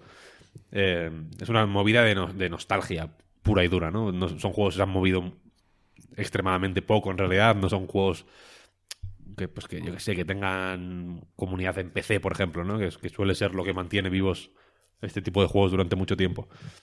Entonces como se ha utilizado tanto que lo saquen ahora eh, otra vez eh, tiene poco tiene poco efecto sinceramente no porque es como bueno cuando lo hagáis nos lo creeremos o sea cuando veamos algo nos creeremos que, ex- que existe esto no y veremos cómo Totalmente. es y, y- no y, y- y hasta qué punto y hasta qué punto eh, satisface al, a nuestra a, a nuestra a una- la- al peor tipo de nostalgia que hay que es la nostalgia de pura sabes porque dudo que mucha gente haya rejugado Time Splitters eh, Sí. recientemente yo lo tengo yo tengo aquí el futuro perfecto precisamente de la GameCube porque me lo traje para volver a jugarlo porque ya, ya digo, me- cuando digo es una obra maestra, es la nostalgia hablando, porque no, hace, hace 15 años que no juego a, a este, a este juego. Y me lo traje a Madrid para, para darle una vueltecilla en plan, a ver cómo ha aguantado. Y ahí sigue, ¿eh? no ni he abierto la caja. Jugué antes a eh, Disney's Extreme Skate Adventure, el clon de Tony Hawk de Activision también, desarrollado por Toys, eh, Toys for Bob, nada menos. Que es un, básicamente un Tony Hawk protagonizado por Tarzán y por Woody. eh, que al Time Splitters. Así que imagínate. Me, me da, me da cierta pereza, ¿no? Y cierto.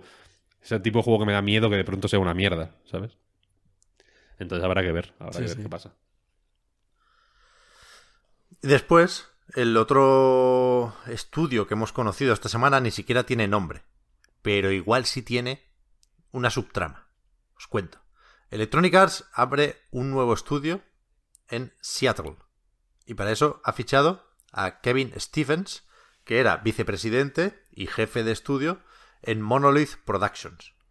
Es decir, no los del Xenoblade, sino los de la Tierra Media, Sombras de Mordor o Sombras de Guerra. Entonces, eh, esto está en pañales, insisto, no tiene ni siquiera nombre el equipo, lo van a empezar a construir ahora con calma porque tienen que ver si teletrabajan o si no, o qué, pero sí saben que van a hacer juegos de acción y aventura en mundo abierto. Es decir, ya veremos si pegas espadazos o si disparas, pero no deberían alejarse mucho de lo que les ha funcionado, y muy bien, con, ya digo, la Tierra Media. Iba a decir el nombre del protagonista, pero no sé si me iba a equivocar. ¿Talion? Puede que Talion. Total, que, que faltan años para ver qué sale de aquí, pero supongo que es más o menos fácil relacionar esto con la situación en Warner Bros. Interactive Entertainment. Porque todo esto ha pasado esta semana también.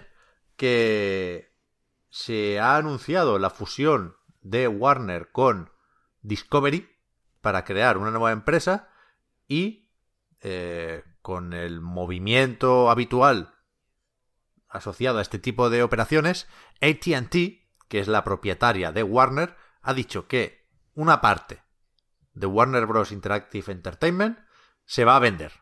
O, o, se intentará vender, que es algo que se había rumoreado hace ya un tiempecito, incluso sin Discovery de por medio, pero ahora, digamos, se ha explicitado de una forma, yo creo que bastante contundente o creíble, ¿no? Entonces, creo que este movimiento de Kevin Stephens puede tener relación con esto, porque leíamos también estos días que eh, los trabajadores de los estudios de Warner, que son 11, creo recordar, cuidado, eh, no, no son pocos, hay cierta inquietud o cierto agobio porque no saben qué va a pasar con ellos. O sea, no... Me sorprende que no hayan dicho nada más, porque no debería ser muy difícil aclarar las cosas un poquitín sin jorobar posibles acuerdos. Es decir, yo creo que Warner podría comentar Gotham Knights se queda como está, no preocuparse. Rocksteady no lo vamos a vender porque es muy valioso y porque está con el juego del Escuadrón Suicida. No sé, a mí me interesaría comprar Rocksteady, ¿eh? si pudiera, pero, pero no creo que fuera lo más inteligente eh, por parte de Warner si sigue queriendo apostar por el contenido y por los videojuegos y por, por supuestísimo, las licencias más valiosas que tiene, como son DC y Harry Potter, ¿no? Pero, pero, pero, ¿qué pasa con Warner? O sea, creo que se le da poca importancia a este tema. Porque creo que se tiene poco en cuenta. Cuidado, y nosotros también lo hacemos. Es más fácil recordar las polémicas asociadas a Warner como editora y a proyectos de Warner que pensar en las ventas de los juegos de Warner. Cuidado con lo que tira Mortal Kombat, cuidado con lo que Sí. vendió la Tierra Media, cuidado con lo que va a vender el Harry Potter, que tiene el tráiler de presentación, una cantidad de reproducciones en YouTube que no tiene ningún sentido. Cuidado con los Batman Arkham. Joder, es importante esto, eh, creo yo. Sí, es verdad, es una empresa, es una editora Warner que, que, que muchas veces no se valora lo suficiente, ¿no? Por, por la dimensión de los, de los productos que tiene, ¿no? De, de lo que comentabas ahora. eh, que son, son juegos, algunos de ellos bastante vendidos, ¿no? En Mortal Kombat las cifras son bastante potentes.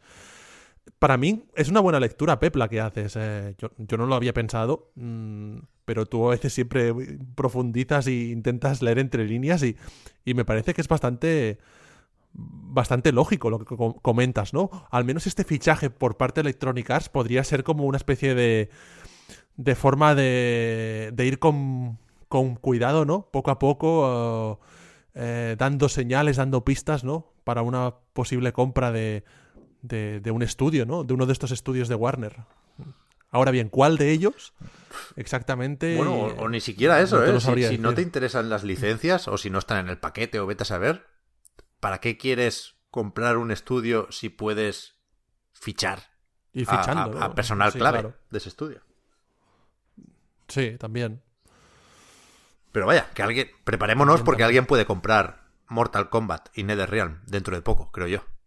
Para mí la noticia igualmente es que eh, Electronic Arts está interesada en hacer un juego de mundo abierto. Una cosa que yo, pues, eh, sinceramente, no es lo que me pide el cuerpo ahora mismo. Creo que estamos todos bastante en sintonía con, con este eh, cansancio de los juegos de mundo abierto. Mm, pero, pero bueno, la, la intención de crear como una IP nueva, que eso parece, o, o algo así, siempre, siempre está Mm. guay. Y más veniendo de unos tiempos en los que Electronic Arts, pues, eh, bueno, habéis comentado aquí en el podcast, pues, eh, el, el rendimiento que está dando últimamente la compañía, ¿no? No hablo en temas de facturación, que imagino que estará muy bien por los sobres de- del, del food, pero, pero sí en la cuestión más creativa. Todos añoramos aquellos años, ¿no? De Richie Tielo, era Sí. el nombre del... Sí. Y lo habéis comentado muchas veces, ¿no? Dead Space, Mirror's Edge eh, y, y otros juegos. No lo sé, a lo mejor eh, quieren, quieren ir más allá, ¿no? Y, y volver a ser la Electronic Arts de, de algunas épocas. Iba a decir de antes, no, de algunas épocas. Yo creo que sí, yo creo que están, están en ello, vaya, de forma consciente, porque, bueno, no les ha salido a cuenta lo de Star Wars y ya uno de los últimos mundos abiertos fue el que se intentó hacer justamente con la galaxia de George Lucas, pero había un... En Bloomberg leía un artículo esta semana también sobre Laura Miel, se llama. No- bueno, no sé cómo se pronuncia el apellido, que me disculpe, pero se escribe Miele, que es... No recuerdo el cargo tampoco, joder, me lo, mira, me lo voy a abrir aquí. Chief Studios Officer, como la que manda en todos los estudios de Electronic Arts y ha- habla claramente de eso, ¿no? De recuperar la confianza del gamer y de... De una forma muy naif lo plantean, ¿no? Pero de escuchar lo que esperan los jugadores de una compañía como Electronic Arts. Y en ese sentido, pues no sé, que salga bien un juego de mundo abierto, no, no creo que haga daño, al revés, creo que es buena opción. Yo, yo, creo, yo quiero que, haga, que, haya, que haya más juegos de mundo abierto. Pues venga, está bien. No, no. Sí, Emil. ¡Qué coraje! no hay. Pero si no, no, no nos da No la vida. tantos. No nos da la vida. Bueno, pues no los juegues. Ostras. ya, ya, ya. Bueno, yo sí, sí, sí, será cosa mía, será cosa mía. que, que hagan muchos más Claro, juegos. coño. Sí. Sí. O sea, el, el mundo abierto lo malo es que, que es fácil hacerlo mal. Pero cuando se hace bien es lo, ma- es lo máximo. Entonces hay que, hay que apostar por es eso. Sé que no tiene nada que ver, pero es que ayer me jugué el juego este último de Constructeam de 3 al cuarto que duró una hora y media y me quedé tan bien. Pero hay tiempo, Hostia, tú, me quedé, me, me quedé tan Hay bien. tiempo para Hostia, todo. bravo, señor. hay tiempo sí. para todo. Hay tiempo para todos. Y es muy diferente, no se pueden comparar. Son dos cosas que parecen dos medios diferentes. Claro. El juego de The Construct Team y el mundo abierto de random, de, de- de lo que sea. Por- pues por eso, eh, hay que. Necesitamos tener una paleta de colores más. eh, Quiero decir que si, que si te quejas de, la, de, de que, de que no hay variedad porque hay muchos mundos abiertos, es un error buscar lo contrario. O sea, quiero decir que la, que la falta de variedad sea por, por, por el otro lado. Tiene que haber de todo. ¿Sabes? Sí, sí, pero a ver, que hay falta de variedad es, así, ¿eh? Que no tenemos juegos de deportes, no tenemos juegos de, de muchísimos géneros que habían antes. Mira, gracias que tenemos el remake del Tony Hawk. Porque no tendríamos juegos de skate, no tendríamos... hay- hay- han desaparecido muchísimos géneros. eh, em, Ahora vuelven, ahora vuelven. A yo ver. no sé si es culpa de los mundos abiertos. Está el Mira, skate- no sé si es culpa de mundos 4 abiertos. ahí. pero- Estamos volviendo a la época de. Pero es que sí 2, que hay, quiero decir, Vale, Eh, vale. Sí que hay juegos de skate. Lo único que no son, no los hace Activision, pero Va. joder. A, a verlos ahí. Vale, pero eh, no toméis, no, no toméis lo del skate como, como la... No me refería únicamente a los juegos de skate, me refería como a más, más variedad. No sé, es que los lanzamientos tochos son hoy en día tan tochos que es que mm, producen un riesgo empresarial que hace que a nivel creativo se resienta. Suerte que tenemos los juegos indie. Que también incluso, ya habéis hablado en la night de esto, eh, también a nivel creativo están recurriendo a secuelas y, y cosas así para, Mira. para acabar teniendo éxito. Oli Oli World lo enlazas todo. Juego de ¿Eso skate. está? Eso Mundo es. abierto. Informe financiero de Take Two, porque esto lo edita Private Division. Sequelitis en los indies. De todo, Lo saca de todo. Pri- Private Division. Yes. La Virgen bendita. Va a ser la hostia el Oli World, ¿eh? Sí, yo creo que sí. A ver, aquí estamos pagando. Ahora os pregunto a qué habéis jugado esta semana, ¿eh? Pero ya, eh, de nuevo, el que avisa no es traidor. Estamos pagando todos mi indecisión, pero es que creo que no, no, no podía dejar ninguna de estas noticias fuera. Lo del Overwatch, ¿qué? El famoso evento este sobre el player versus player en Overwatch 2, que tenía que servir para que conociéramos un poquito mejor a Aaron Keller, el nuevo director del juego que sustituye a Jeff Kaplan. Y yo no he visto todo el, el directo porque fueron dos horas y pico. Pero el resumen que hace todo el mundo es lo que se comenta nada más empezar. El streaming, que es que los equipos en Overwatch pasan de ser de 6 a ser de 5. Es decir, no, Es, es heavy, ¿eh? Esto, no más ¿eh? 6 contra 6, ahora es 5 contra 5. ¿Cómo se distribuye la cosa? Os lo voy a decir. Dos personajes serán de daño o de PS, dos de apoyo y un tanque. Es decir, el que cae es un tanque, ¿no? Antes había dos, ahora es uno. Porque, pues bueno, han estado probando que si cuatro, que si siete, que se han quedado con cinco. Y creen que así se va a mm, redefinir un poco el rol del tanque para orientarlo más o reforzar más la parte del ataque cuerpo a cuerpo y que sea ofensivo y que, Mm. bueno, tenga eh, ese rollo de avanzadilla, que no sé, la verdad, cómo, cómo eran ahora mismo las dinámicas en las partidas de Overwatch, pero en principio debería cambiar. Ahora, ahora me dices, Yo tú al ver que juegas más a esto, me, me- me puedes aclarar eh, las implicaciones que puede tener incluso eh, en lo de los eSports, porque claro, los equipos de Overwatch están más o menos asentados y ahora bromeábamos al principio, pero es serio, coño. Hay uno que se va. Hay un tanque que ahora mismo está 50-50. Suplente, suplente. ¿eh? 50-50. Pero a mí hay otra cosa que me interesa más, que, que nadie parece acordarse de esto y a lo mejor lo dicen a la hora 45 del vídeo y, y yo no me he enterado, ¿eh? Pero, ¿en qué quedó lo de que el multijugador competitivo de Overwatch 2 fuera compatible con el multijugador competitivo del primer Overwatch? Porque, ah, cuidado la película que me he montado, ¿eh? Esta mañana, a las 7 y media de la mañana, yo no tenía nada mejor que hacer que pensar en lo siguiente. Dos puntos. Habrá quien diga, han hecho lo del 5 contra 5 para que el juego se vea distinto a- al primer Overwatch, ¿no? Porque por los gráficos son casi indistinguibles. Entonces, es la forma, ves los, los iconitos, los retratitos, y si hay 5 en cada lado, sabes que esto es Overwatch 2 y no Overwatch 1.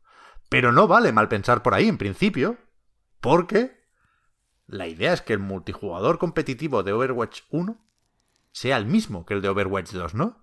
Las partidas son cruzadas, los héroes de uno funcionarán en el otro, los mapas igual.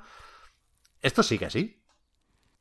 Pues eh, me lo tendría que mirar. No lo sé ahora mismo. Pero yo lo que sí que pienso, y en esto no estoy de acuerdo con, con lo que tú comentabas ahora, Pep, yo creo que el cambio de pasar a 5 contra 5, de- del origen de 6 contra 6, no tiene que ver ni con una cuestión de jugabilidad o de cambiar un poco el tempo de las partidas.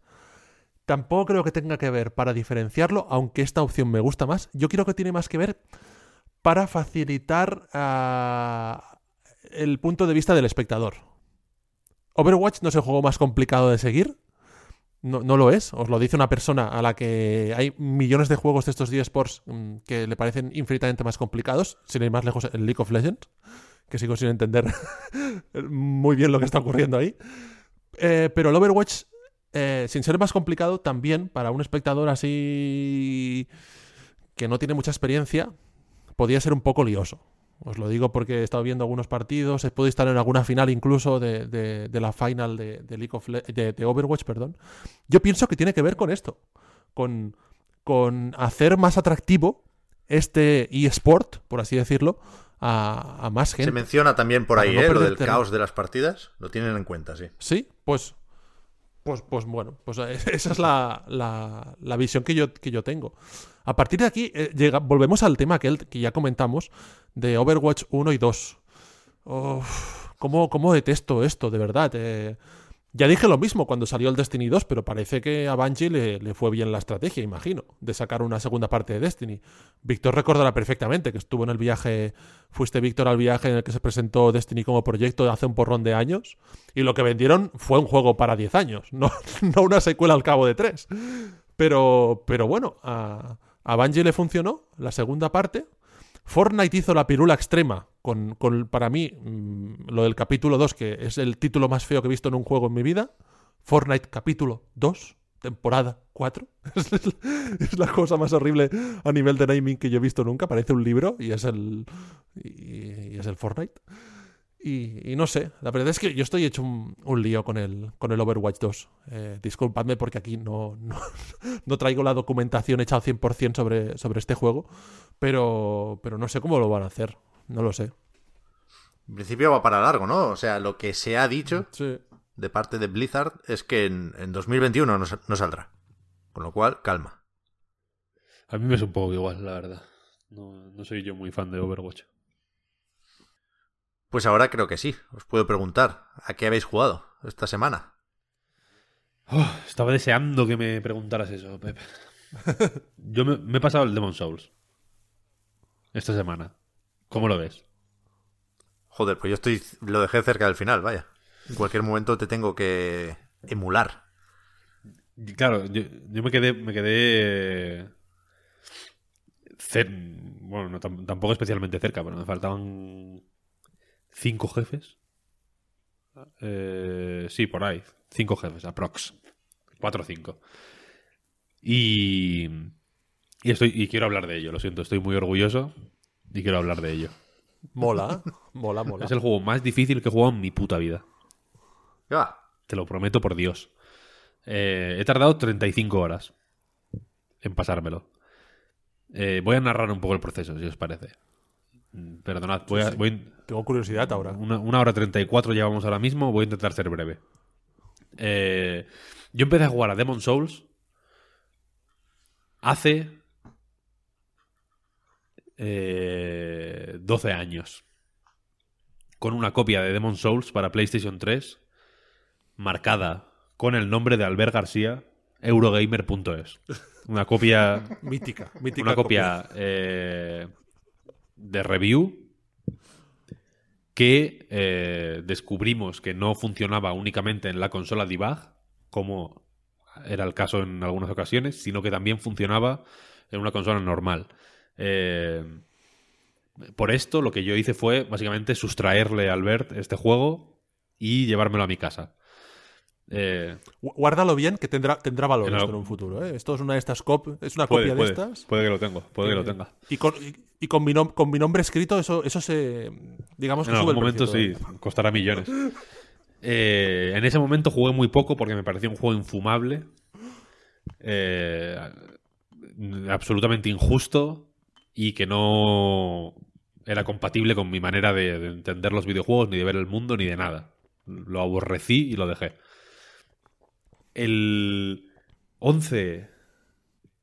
¿Qué día salió la Play 5? 12 de noviembre. Creo que fue, ¿no? O...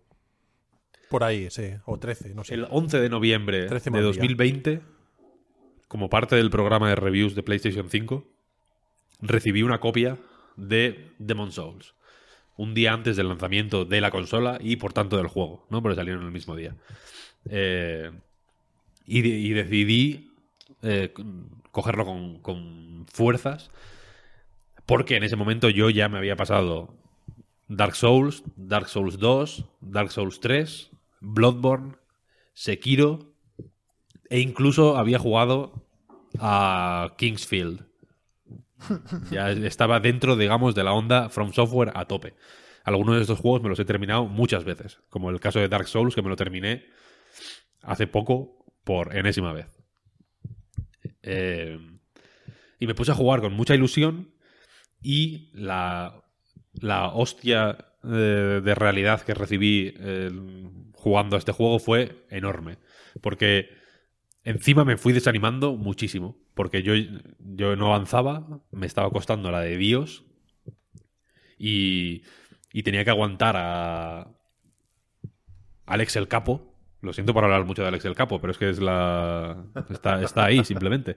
Eh, Alex el Capo diciendo que es fácil, por ejemplo. Que se lo pasó en seis horas y que es un juego fácil. Este es fácil. En comparación con los otros, este es fácil. Y no solo lo decía Alex el Capo, ¿no? Que habrá gente que no respete a Alex el Capo, mal, mal, porque hay que respetar a todo el mundo. Eh, pero igual si respetáis a Alex Pascual, por ejemplo, o a, Enrique Alonso. Y los dos hijos de puta dijeron que era fácil. Que se lo habían pasado con la gorra. es que este es muy fácil, claro. Una vez que te has pasado el resto, este es muy fácil. Y entonces yo, en silencio, yo, claro, yo eh, presenciaba todas estas discusiones y estas estos debates sobre si es o no fácil y esta- bueno estos debates no estas afirmaciones tajantes y, y, monótonas en el sentido de que solo había un tono el tono era este juego es fácil yo lo, lo presenciaba eh, con horror pensaba me he vuelto manco se me ha pegado de tanto de pasar tanto tiempo ni que sea virtualmente con Pep Sánchez se me ha pegado su, su, su manquismo Pero esta, esta fama, ¿de dónde sale? Que yo os crujo a todos, vaya. por el Fortnite básicamente Yo esta- esta- Pep, tranquilo, que est- esta fama a mí no me ha llegado, Pep. Puedes Se me, ha, se me ha pegado algo, me está pasando algo. Yo no, no sabía, no sabía. Estaba. eh, en concreto, hay un jefe que se llama demo- eh, demonio. ¿Cómo se llama? Este que es como un bicho así de fuego. Eh, Eh, no me acuerdo. Flame Lurker se llama en inglés. No me acuerdo cómo se llama en. Demonio fogoso. Demonio hot, hot demon. Eh, en ese, en ese bicho estuve, sin exagerar, dos semanas. Hasta que me lo pasé. Sin exagerar, ¿eh? Y veía a esta gente diciendo, Buah, es que claro, una vez que has jugado ya un par de Souls, pues es súper fácil, ¿no? Los- este bicho es súper súper sencillo, tal, no sé qué, no sé cuál. Chuso, chuso. ¿Qué, qué me va a decir Chuso, no? Evidentemente. Que se pasa el- todos los Dark Souls seguidos sin que le toquen. Pues evidentemente le pareció Ojo. facilísimo. Sí, con una venda. Eh, y entonces yo me estaba frustrando muchísimo. Estaba muy mal. Estaba muy mal. Eh, no publiqué análisis del juego, por ejemplo. De, la, de, puro. Aún teniendo escrito tres mil y pico palabras. ¿eh? Que podía haber escrito un párrafo más y haberlo publicado y ya está. Lo, te- lo tengo todavía, todavía. Está ahora mismo abierto en mi ordenador ese análisis.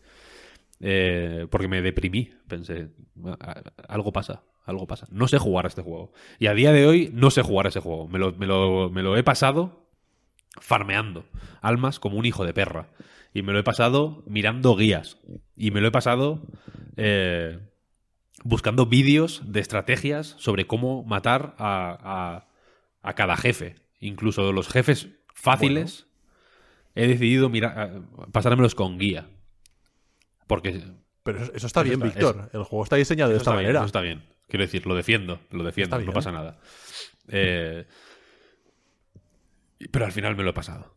Al final me lo he pasado. Te- terminé, o sea, la, la- la partida que retomé esta semana, porque estaba agobiado por otras movidas y los Souls me funcionan muy bien cuando estoy agobiado. Eh, la retomé en el, el- en el puto pantano, básicamente. El pantano venenoso. Que es donde lo dejé de, de- de- de pura rabia porque no, po- porque no podía más. Me estaba quitando la salud. Y. Y piti piti piti piti piti piti. Al final me lo pasé. Cada vez que veía que no. que había un muro y que no podía pasar de ahí, me iba al. em, no sé cómo se llama esa zona. La, donde están las, las rayas voladoras estas. La zona del jefe este que es como un. que hay que darle con la espada de las tormentas esta. Eh, la, la segunda zona. Que hay una forma de farmear almas súper fácil, que es que si te metes. Pues hay un pasillito que hay un tío que te vende como movidas. Hay una parca de estas que tienen como fantasmas alrededor. Si matas a la parca, mueren todos los fantasmas. Y si tienes el anillo de la avaricia, pues te dan como 7000 almas.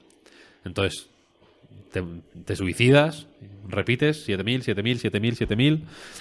Lo que hacía era cuando tenía 350.000 almas, me las iba a canjear por niveles Y así me lo he pasado, farmeando. Farmeando como un perro. Y. Y no me ha dolido, la verdad. El titular del análisis, eh, ahí tienes el titular del análisis. Ya lo has dicho. Farmeando, Farmeando como un perro. como un perro. Y. Análisis de Demon Souls. ¿Y qué debo decir? Que voy a reiterarme en, el- en la idea de que si From Software hubiera podido hacer este Demon Souls, lo habría hecho. O sea, quiero decir, no me parece un remake que pervierta ni que haga flaco favor a, a Demon Souls, ni que.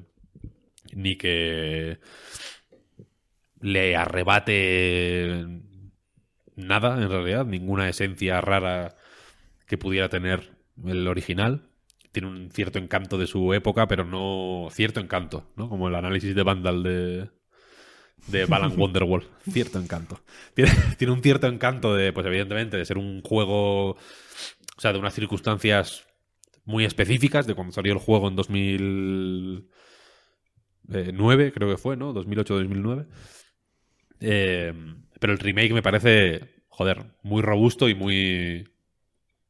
y muy bueno, la verdad. Y me flipa que. Joder, me flipa ver la. Sobre todo entre Demon Souls y, y el primer Dark Souls, ver la evolución. Porque este básicamente es un. Joder, es un juego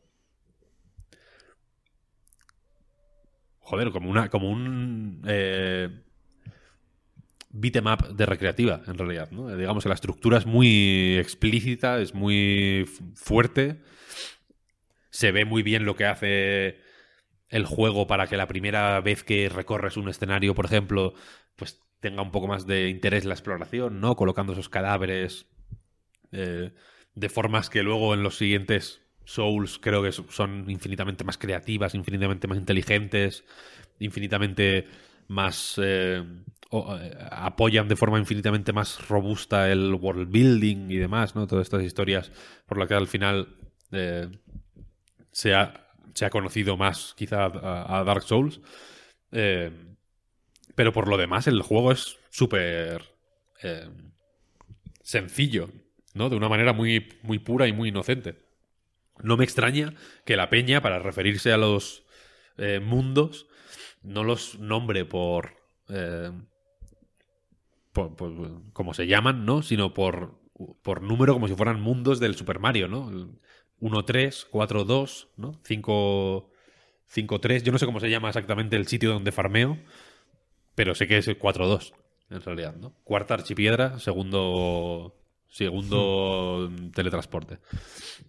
Y, y me flipa que, joder, que consiguieran de, con, con una claridad tan increíble hace tantos años. eh, Miyazaki, si queréis personalizar un poco los logros o From Software en general, eh, dar con una fórmula que, joder, que tiene para todos, en realidad, ¿no? Que te gusta el. Un poco el world building, el lore, lo que tiene la ambientación de densa y de. y de aromática, ¿no? Y de. y de trabajada. Perfecto, ¿no? Porque, porque tiene de eso. Que te gusta un poco más el roleo un tipo de roleo muy japonés, ¿no? De, de- de- hacer min-max con las estadísticas para sacarle todo el jugo a, a- este catalizador o a esta espada o a este arco o no para crearte builds eh, súper personalizadas lo tienes aquí, ¿no? Que te gusta un tipo de juego eh, muchísimo más eh, descuidado, si lo queréis llamar así, o más eh, intuitivo de ir simplemente con la espada esquivando y de, juego más de acción, de arcade muy antiguo. Las comparaciones con los primeros Castlevania o, con o bueno o, con los Castlevania modernos, ¿no? Con los que son más Vania al final, más Metroidvania. Eh, creo que son súper justas porque es un juego muy eh, que se nota que, que- se, le nota la herencia de- de esos juegos clásicos, ¿no? Si te gusta más ese tipo de juego de mm, apareces aquí, tienes que llegar hasta el jefe y matarlo y eso es y ahí está el checkpoint, ¿no? Eh, está también este tipo de juego, ¿no? Quiero decir que, el- que, que es muchos juegos en uno y se puede jugar de no, de no de formas infinitas y tampoco de tantas en realidad. Ahí evidentemente el salto de Dark Souls es súper importante por, por mil motivos, ¿no? Eh, joder, pero es que sorprende, ¿no? Sorprende que siendo un juego de, ya digo, de 2008-2009, 2009 creo más bien, eh, aguante aguante el tipo de una forma tan bestia, sobre todo a nivel de diseño, ¿no? Los gráficos en- entiendo que, bueno, Mm. ha- habrá quien le guste más una cosa o quien le guste menos y entiendo que se puede hacer muchas elucubraciones, pero el diseño del juego, ¿no? Que, que es básicamente el mismo. Se decía, ¿no? Que, el, que habían trabajado, digamos, como con el código... Que el esqueleto es el mismo, ¿no? Pero que le cambiaron un poco los músculos y le pusieron ropa bonita para que fuera eh, como suele hacer Bluepoint, ¿no? Como hicieron con Shadow of the Colossus y demás. Eh, y el diseño que aguante tanto y que la fórmula Souls sea tan potente y tenga tanta, tanta tanto mm, gancho en la actualidad como para que este juego no solo no desentone para nada como juego de lanzamiento de PlayStation 5, sino que, sino que sea tan impepinable, ¿sabes? Y que, y que te puedas quitar el puto sombrero. Creo que en su momento lo. Sí. En su momento creo que lo comentamos, ¿no? Pero es como, joder, chapó, ¿no? Por, por atreveros a sacar un juego como este, tan intuitivamente anticomercial o tan poco de lanzamiento, ¿no? Como un Souls al final, sacarlo de lanzamiento y joder, y que aguante, porque aguanta, aguanta. Es un juego que, que, que no es que sea moderno o, o- o futurista, ¿no? Sino que es atemporal. Simplemente es un juego que va a funcionar Totalmente. siempre. Porque Estos días tiene, unas, tiene ingredientes que, que son como, como, el- como vestir de negro, ¿sabes? Elegantes y atemporales. Total. Estos días yo he leído titulares recientemente que decían a, raíz del lanzamiento de Returnal el primer gran exclusivo de PlayStation 5. Y yo siempre en mi cabeza aparecía eh, un mensaje entre paréntesis EP que, estaba el Dark, el, el Demon Souls, estuvo antes del lanzamiento. A mí también me gustó un montón. El trabajo que hizo Bluepoint me, pareció correctísimo. O sea, me encanta cómo se ve este juego. Y, y en la opción de fluidez, siempre, 100%.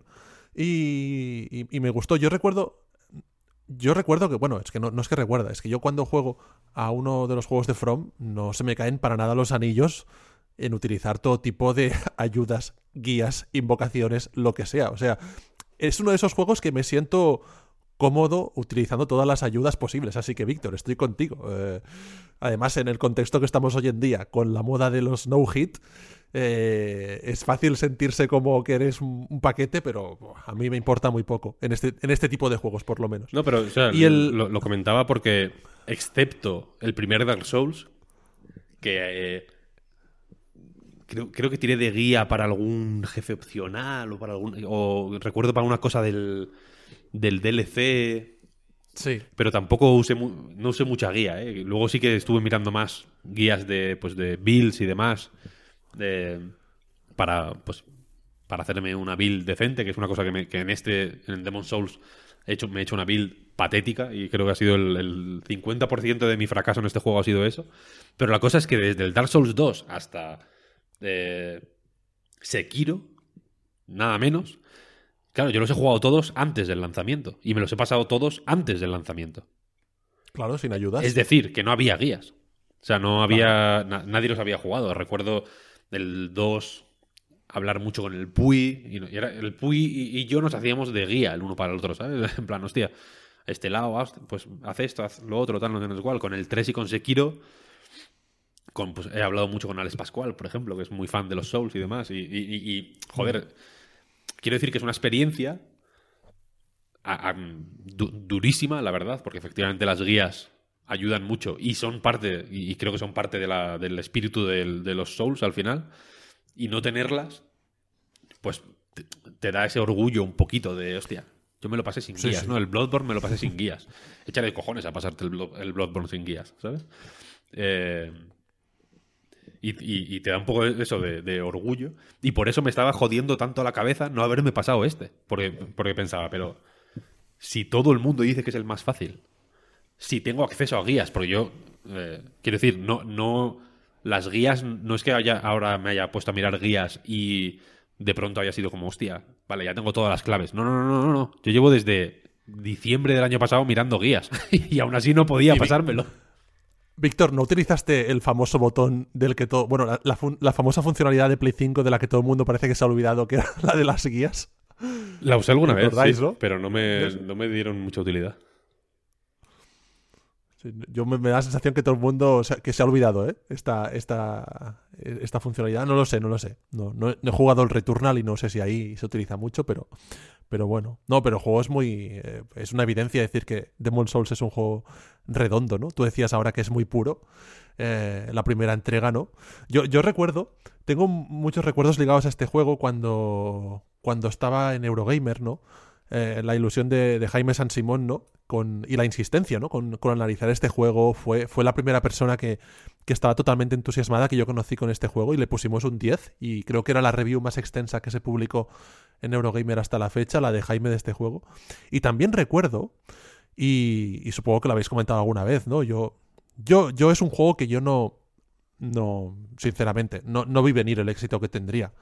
No sé si estaba también contaminado con, con, con- con la impresión que teníamos todos cuando estábamos trabajando juntos en A Night y en Eurogamer en, en Barcelona, que era la época en, la, que apareció pues Demon Souls, que por fin lo lanzaron, se lanzó el Dark Souls, y, y yo recuerdo que hice la review del Dark Souls y no, no, no, no, es la review de la que esté más satisfecho de las que hice y no, como crítico de videojuegos, no supe ver el, el fenómeno en el que se convertiría. No supe ver las, las cualidades que tenía este juego y que ahora con el paso del tiempo sí que le veo y- y que se demuestran en lo que has dicho, Víctor. Es un juego que, que es que el diseño es genial.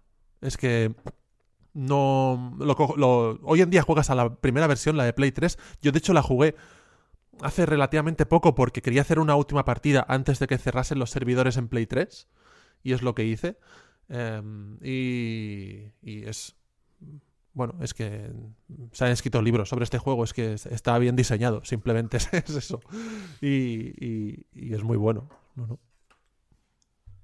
A ver si me lo paso yo, que me jode un poco no haberlo jugado en su momento en Play 3, ¿eh? Porque ahora, la verdad, siendo cierto lo que habéis dicho, yo creo que son entre bastante y mucho mejor el resto de Souls Born Kiros. No sé cuál es la etiqueta oficial ahora mismo. Pero... Blood-. A mí que la, la parte de las estadísticas o los atributos y los numeritos, incluyo aquí las almas también, no me entusiasma. Me, me entra mucho mejor un Bloodborne que me permite ignorar más todo esto, o un Sekiro que ni siquiera me lo propone, ¿no? Pero vaya, sí, sí, es un pepinazo el, el Demon Souls, ¿eh? A mí me, me cansó justo el pasillo de farmear, Víctor, no porque estuviera farmeando, sino porque llevaba unos cuantos días, y estoy hablando de noviembre, diciembre del año pasado, ¿eh? Peleándome en esa zona y me mató el jefe ese que es como una estatua, bueno, no sé si es una estatua, un algo maya o azteca que sale de unas columnas de por ahí, que está como ciego. Y me El ciego. ahí lo dejé, no sé, El antiguo héroe se llama, ¿no? Old Hero. no volví, no volví. Ahí, ahí, con los nombres, que, que, que nos respete la gente. Lo he buscado, el Flame Larker se llama Acechador Ígneo, por cierto. Pero tengo que volver, tengo que volver a Demon Souls porque no, no estaba muy lejos del final. Las. En este, por ejemplo, en el en Dark Souls me costó mucho. En el 1, quiero decir. Bueno, en el. Sí, en el 1 fue el con el que aprendí. ¿no? En el 2. El 2 también lo jugué de una forma un poco. eh, descuidada. Pero en el 1 me costó un poquito entenderlo. Pero. Eh, a día de hoy sé hacerme builds, digamos, ¿no? O sea, sé, sé qué tengo que hacer y, y- y sé planificar un poco a, a- a medio plazo, ¿sabes? ¿Cuál, por dónde tengo que ir para, llegado X momento, tener un personaje que me permita hacer lo que yo quiero exactamente.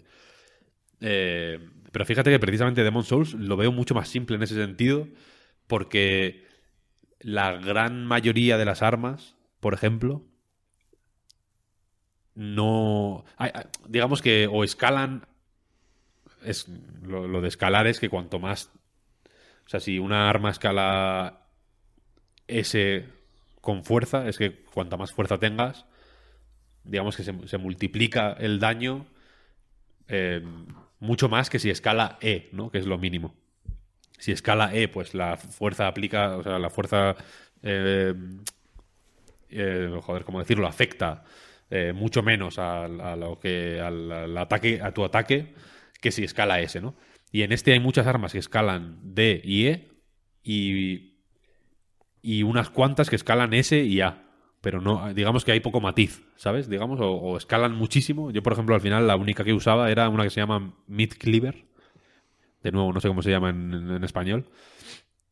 Eh, Mm, que, Que se se forja hace- a partir del alma de un jefe. Yo la tengo esa. se hace con un, sí, con un garrote y con el alma de, de no sé qué jefe. Y escala S con fuerza, S con destreza y A con fe, me parece.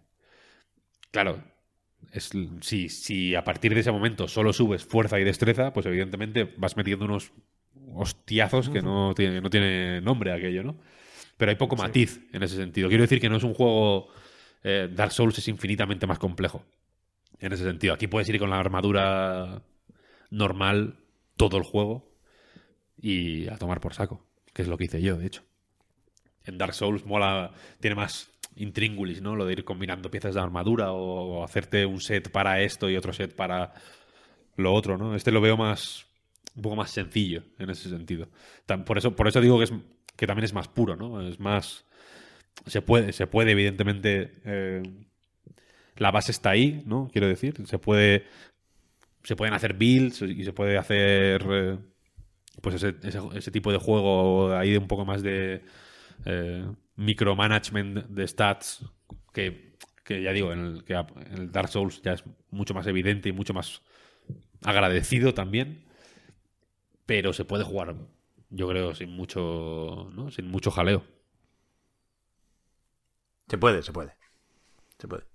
Pero, bueno, no, da igual. Es que no quiero meterme en ese tipo de comentarios de la magia está rota en Demon Soul, ¿no? Y decirlo como algo bueno, como parte de ese encanto que mencionabas, Víctor. No, no me jodáis. No, no quiero lanzar hechizos. No, paso. Yo quiero destreza y espadas y... Mira lo que te voy a decir. Me, me, me, me, me arranco y me rompo la camisa. Si pudiera elegir qué secuela o qué juego le pediría ahora mismo a Front Software, sin ningún tipo de vergüenza metería Sekiro 2 antes de el propio Elden Ring, de otro Demons, de otro Dark Souls o de otro Bloodborne. Ya está, ya está. Y para que no os enfadéis, No me enfado, no está bien, está bien. vamos a, a reconciliarnos todos recordando a Kentaro Miura, porque, joder, a mí me gusta mucho Berserk y no quería meter aquí la bajona sin más en el programa de hoy, pero es que no sabía que ibas a hablar, Víctor, de Demon Souls. Y teniendo a huevo eso de sin Kentaro Miura o sin Berserk seguramente no existiría Demon Souls o Dark Souls, pues que menos que, que, recordar y que lamentar la muerte del, del mangaka, que joder, realmente a mí me parecía un genio absoluto, ¿eh? me jode mucho pues, lo primero que, que ya no esté entre nosotros, faltaría más, pero también, y de forma egoísta pero comprensible, lo de que no sepamos cuál iba a ser el final de Berserk, ¿eh? que, para mí es una de las grandes obras del, del manga anime, vaya. Sí, sí. He estado viendo que le hacían homenajes en, incluso en, en el Final Fantasy XIV, porque algunos, por lo visto, algunos personajes de, de este juego, de la primera expansión después del reinicio del juego, se inspiraban mucho en los Caballeros Oscuros, creo, en, en la obra de este de Miura. Y sí, da pena, porque además era una persona joven. Y bueno, joven, sí. Era Sí, joven, joder, 54, 54 años. años. 54 años y, y bueno, yo personalmente he de confesar que no he leído Berserk, pero tengo... eh, viendo estos días, a raíz de la noticia, la- las imágenes que han compartido de, de los cómics y tal, hostia, dan ganas de leerlo, la verdad. Tiene. Es un cómic que siempre ha estado allí. Muy bestia, pero yo muy no he leído, pero, pero tiene una pinta que, no sé, algún día espero poder leerlo. Sí, sí. Ya que has jugado, Albert, ya que estamos. Bueno, pues ya que Víctor está un poco retro, yo voy a ir más atrás en el tiempo. Y si queréis os comento un poco cosillas que he jugado. Venga. Bueno, para empezar, titular. He jugado al juego en cartucho, al mejor juego, bueno, al mejor juego de la historia de los videojuegos. Hostia, espérate. Es un cartucho para Super Nintendo.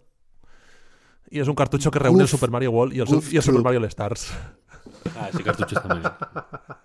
Ah, es el cartucho que reúne el Super Mario World y el Super Mario All Stars. Eh, es el mejor juego de la historia de los videojuegos. Esto es, es- es indiscutible. O sea, en un solo juego, eh, Nintendo eh, lanzó este juego. Y, y no es que lo haya jugado porque me haya dado ahora por, por jugar a, a estos que los tengo más sobaos que nada. Simplemente, experiencia, batallita. Me, me he comprado una cuarta Super Nintendo. me dio por ahí. Y era el pack de, del Super Mario World más el Super Mario Stars. Joder, Yo tengo. bueno. Y también tengo el de Super Mario Stars, y, pero la, la vi bien de precio y dije, me voy a comprar esta, esta Super Nintendo. No sé, no sé por qué me dio por ahí, pero, pero me gustó. Y, eh, y quería tener el cartucho, principalmente, más que la Super, lo hice porque quería tener el cartucho este. Porque siempre comento con, con David Jaume Andreu, que es, que es desarrollador de juegos en Undercoders, es amigo mío, y lo conocéis perfectamente también aquí en Reload. Em, siempre comentamos, hostias, es que es el mejor cartucho de la historia. Eh, no sé, Víctor, eh, si tú eh, estás de acuerdo en esta afirmación. pero yo tenía, claro, este era la hostia, claro. Porque yo tenía es que el esto es la normal, hostia. el All Stars sin Super Mario World. Sí, Y, pero claro.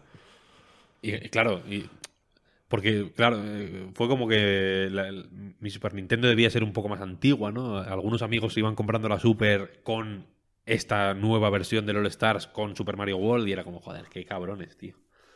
Con lo que, Sí, sí, con lo es- que mola. Y este juego tiene, tiene un pequeño easter egg que está curioso, ¿no? O, un pequeño una- un detallito, ¿no?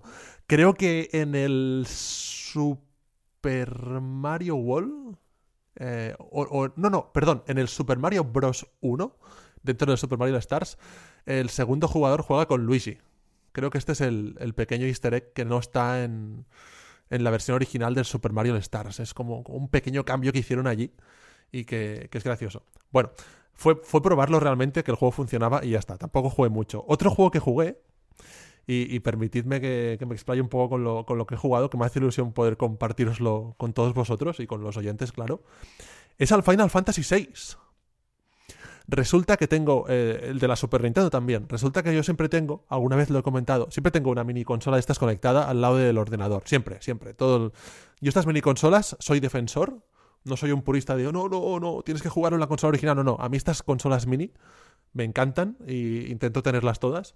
Y siempre tengo una rotando encima de la mesa para, para jugar algo rápido. Y el otro día estuve viendo un vídeo de Final Fantasy VI en YouTube que lo publicó un canal eh, de un, chico que me cae genial, que se llama Retrocabeza. Os recomiendo su canal de juegos retro. Y son vídeos muy chulos. Y, y- y él es un crack. Y hizo, puso un vídeo de, de Final Fantasy VI en el que la famosa escena de la ópera la música ah, de la pobre Super Nintendo intentando reproducir una ópera con su famoso chip de sonido, como puede, ¿no? Eh, y un hack para Game Boy Advance de la versión de este juego sustituía la música original del cartucho por la, la versión orquestal real de la Sinfónica de Tokio. Y me dio por jugar a Final Fantasy VI. Digo, "Ah, voy a ponerme a jugar, estoy harto de, de, de la Next Gen, voy a jugar a los juegos buenos. Y me, me puse el Final Fantasy VI y es buenísimo. Es buenísimo.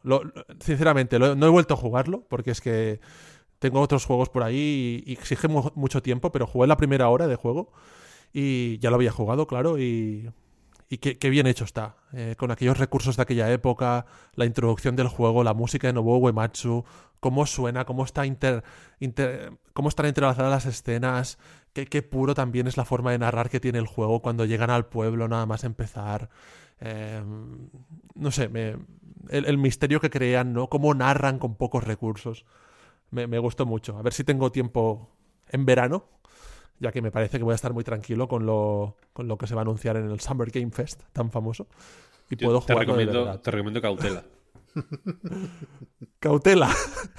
vale, lo ten- lo- lo te- creo que lo tendré en cuenta, lo tendré en cuenta en el Summer Game Fest. Y, y también he jugado. Yo, yo, Pep Víctor, voy disparando, ¿eh? Dale, dale. sobre, el- sobre Final Fantasy VI, eh, me alegra. Me alegra. Porque yo también tengo la Super Nintendo Mini precisamente al lado del ordenador. Tengo dos monitores y en, y en el monitor secundario, pues a veces cambio al HDMI para jugar un poco a la Super. Y, y Final Fantasy VI lo he querido jugar durante un tiempo porque en Triple, Triple, Kill, Triple Click, el podcast de... em, donde está Jason Schreier ahora mismo, vaya. eh, que es básicamente el podcast que hacían en Kotaku, pero fuera de Kotaku. em, tienen como un club de juego, no sé cómo llamarlo, como estos clubs de lectura en los que la gente lee un libro y luego lo comentan juntos y tal y cual. Em, ellos lo hacen con videojuegos. Muy buena idea que Qué deberíamos eh, plagiar, por cierto. Es, es chulísima. Eh, y, el juego con el que llevan ya un par de meses es Final Fantasy VI, ¿no? Entonces, básicamente juegan hasta cierto punto, como que eh, los tres del podcast, creo que también hablan con la comunidad y tal, pero bueno, en el podcast básicamente los tres que, que lo hacen quedan en, vale, cuando lleguemos aquí, eh, grabamos y lo comentamos, ¿no? Para, para ir más o menos por el mismo lado. Y lo van comentando capítulo a capítulo. Y, y- y- y- me- y me- y yo no lo he jugado, creo, entero, nunca. En- tengo recuerdos como de haber jugado en emuladores y cosas así, pero nunca, lo he- nunca me he sentado, digamos, a, a, a- a- a que sea mi primer plato, por así decirlo. Y escuchando el podcast me ha dado muchas ganas, porque lo, lo ponen Sí. por las nubes. Me alegra que tú también lo pongas por las nubes por tu, por tu parte. Sí, sí, y, insisto, yo tampoco me lo he pasado, ¿eh? Nosotros lo tuvimos muy complicado para jugar a este juego. Recordad que no salió en Europa. Em, y yo no, yo no lo tuve este juego de pequeño, ni, ni de adolescente, ni nada. Yo también por emulación eh, jugué un poco, pero no. Pero no hasta el punto de llegar a pasármelo. Y es un juego muy, muy largo, muy extenso. Otro juego que he jugado, y creo, Víctor, que tú también, antes comentábamos que también estás ah, con él ahora mismo. Es este recopilatorio que precisamente en el momento que grabamos el podcast, el viernes, sale a la venta para Play 4 y ha salido para Switch de Capcom, que se llama Capcom Arcade Museum. Ostras, no recuerdo. Arcade Museum o algo así. Capcom Arcade, eh, algo. Entonces, este juego tiene un concepto interesante, porque todas las grandes empresas japonesas de juegos arcade, eh, incluso también americanas, han ido lanzando desde hace pf, 25 años quizá, recopilatorios de sus clásicos de los salones recreativos. Esto no es nada nuevo, y Capcom ha hecho 25.000 de estos y, y está bien. Algunos mejores que este, por cierto. Recuerdo, por ejemplo, los de Play 2. Estaban bastante bien. Este juego reúne una treintena de títulos arcade de Capcom de todos los géneros, shoot 'em ups, juegos de lucha, beat 'em ups, run and guns, un poco de lo típico de esa época. Y, y los reúne de una forma que es bastante curiosa. Tú cuando cargas el juego ves como un, como un salón arcade, em, con las máquinas modeladas en tres dimensiones y tal, y, y puedes jugar a cualquiera pero solamente tienes quizá uno que está desbloqueado, que te lo regalan, creo que es el, el Goals, eh, Ghost Ghost and and Goblins. Ghost. Sí, sí, es. Sí, y el 1942 también está. Y, el resto tienes que pagar por ellos. Lo bueno es que puedes comprarlos uno por uno o comprarlos por packs. Si no recuerdo mal de cuando estuve trasteándolo con la, con la Switch, que estuve viéndolo. El concepto me gusta, porque es un poco el concepto un poco original, ¿no? De ibas al salón arcade, salón recreativo, si veías una máquina que te gustaba, pues ponías las monedas, ¿no? En este caso te compras el juego. Lo veo bastante atrevido, me gusta. También se puede comprar con familias y tal.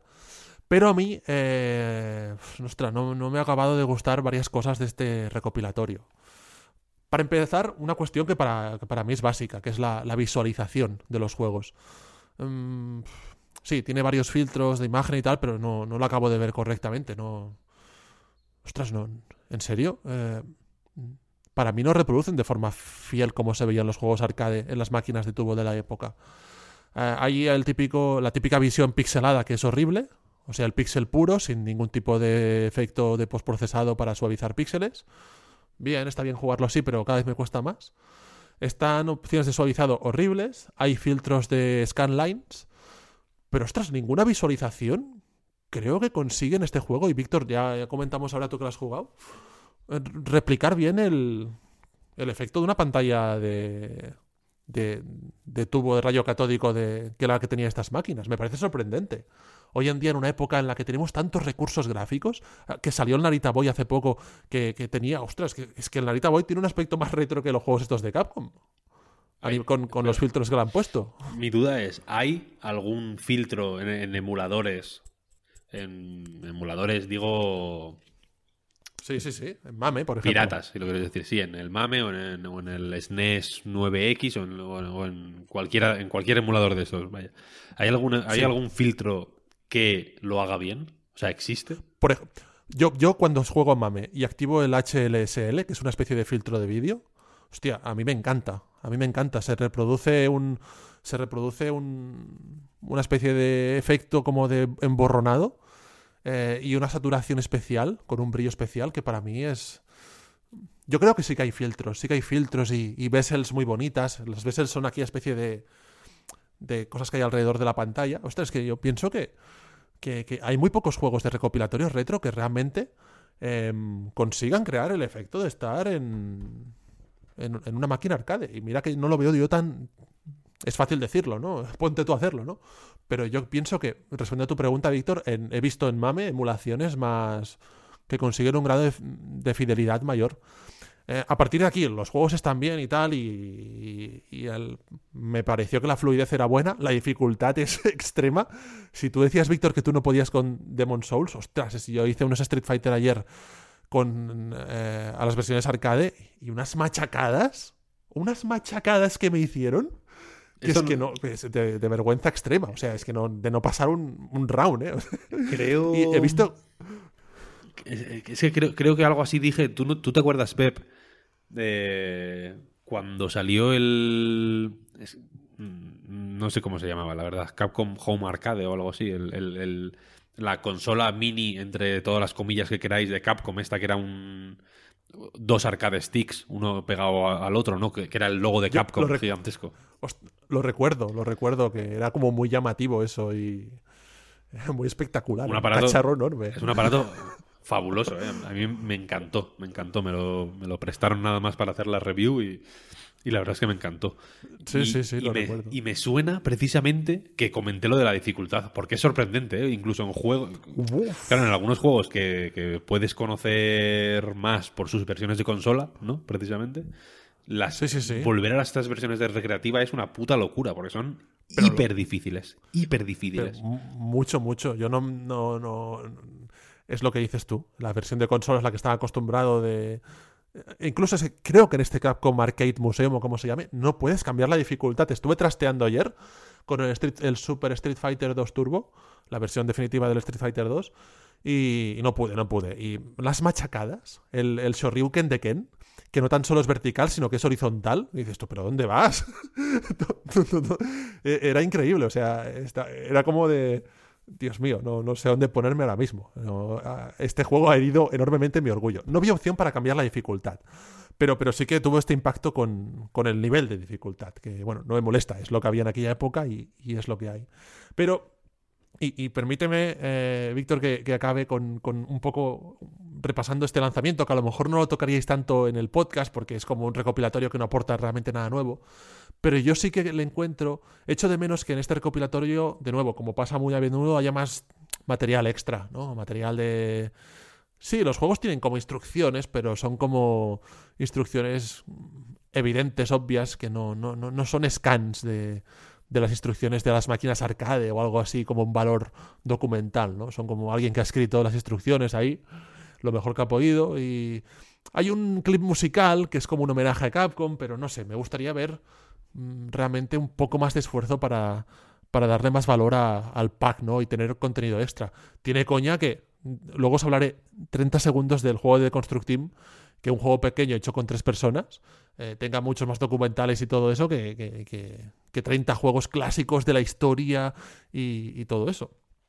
Pero bueno, em, no sé, eh, correcto, pero sin, sin tirar cohetes. El concepto es lo que más me gusta, el concepto este de, de comprar las sueltas, que a lo mejor no sé si saldrá tan...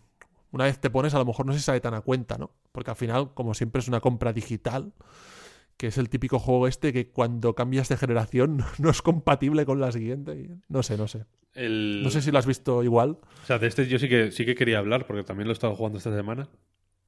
Y, y también lo jugué cuando, eso, cuando salió en Switch, que sí que eh, experimenté con esta, esta fórmula de ir comprando los juegos de uno en uno. A mí fíjate que me parece mejor comprarlos todos de golpe. En este tipo de recopilatorios a mí me gusta que vengan 30 juegos. Yo no quiero comprar uno. Sí. ¿sabes? Yo no quiero comprarme el Strider. Porque ves los otros. Quiero es que ves los otros al lado. Sí, bueno, y aunque, y aunque no los viera, yo quiero tener, quiero eh, tener muchos, porque sé que eh, por, por mm, como soy, vaya, eh, y sobre todo con estos juegos de arcade prefiero pico- picotear. Creo que creo que me, me encaja muy bien el picoteo y me gusta. La mayoría de los juegos ya los conozco, algunos los he jugado más y algunos los he jugado menos, pero siempre cuando hay un recopilatorio de este tipo, pues hay dos, tres, cuatro que o conozco solo de nombre o no, o no he jugado nunca o, directamente ni conozco. En este hay alguno que no...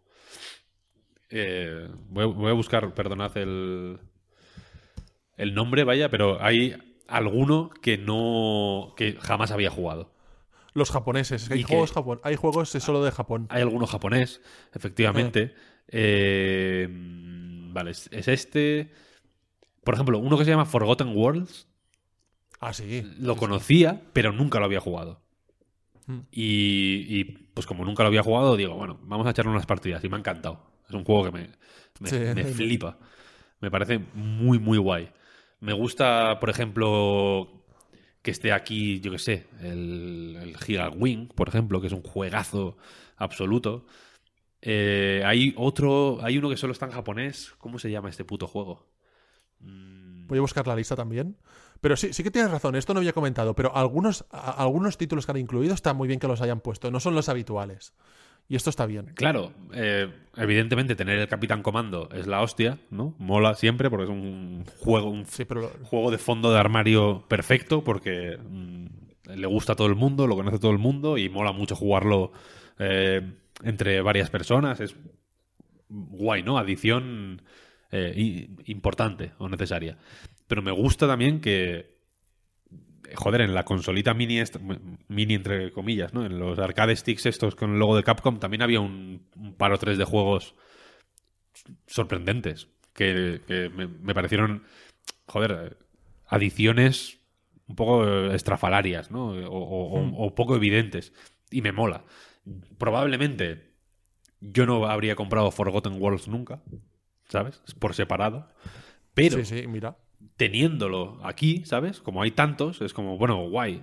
Pues sí, vienes por el Capitán Comando y te quedas por un montón de cosas que no conocías, ¿no? Sí. Entonces, la- el formato este de ir comprando los juegos de, un- de uno en uno o de, ir- o de comprar solo los que te interesan, me parece interesante, vaya, una opción que puede estar bien para quien...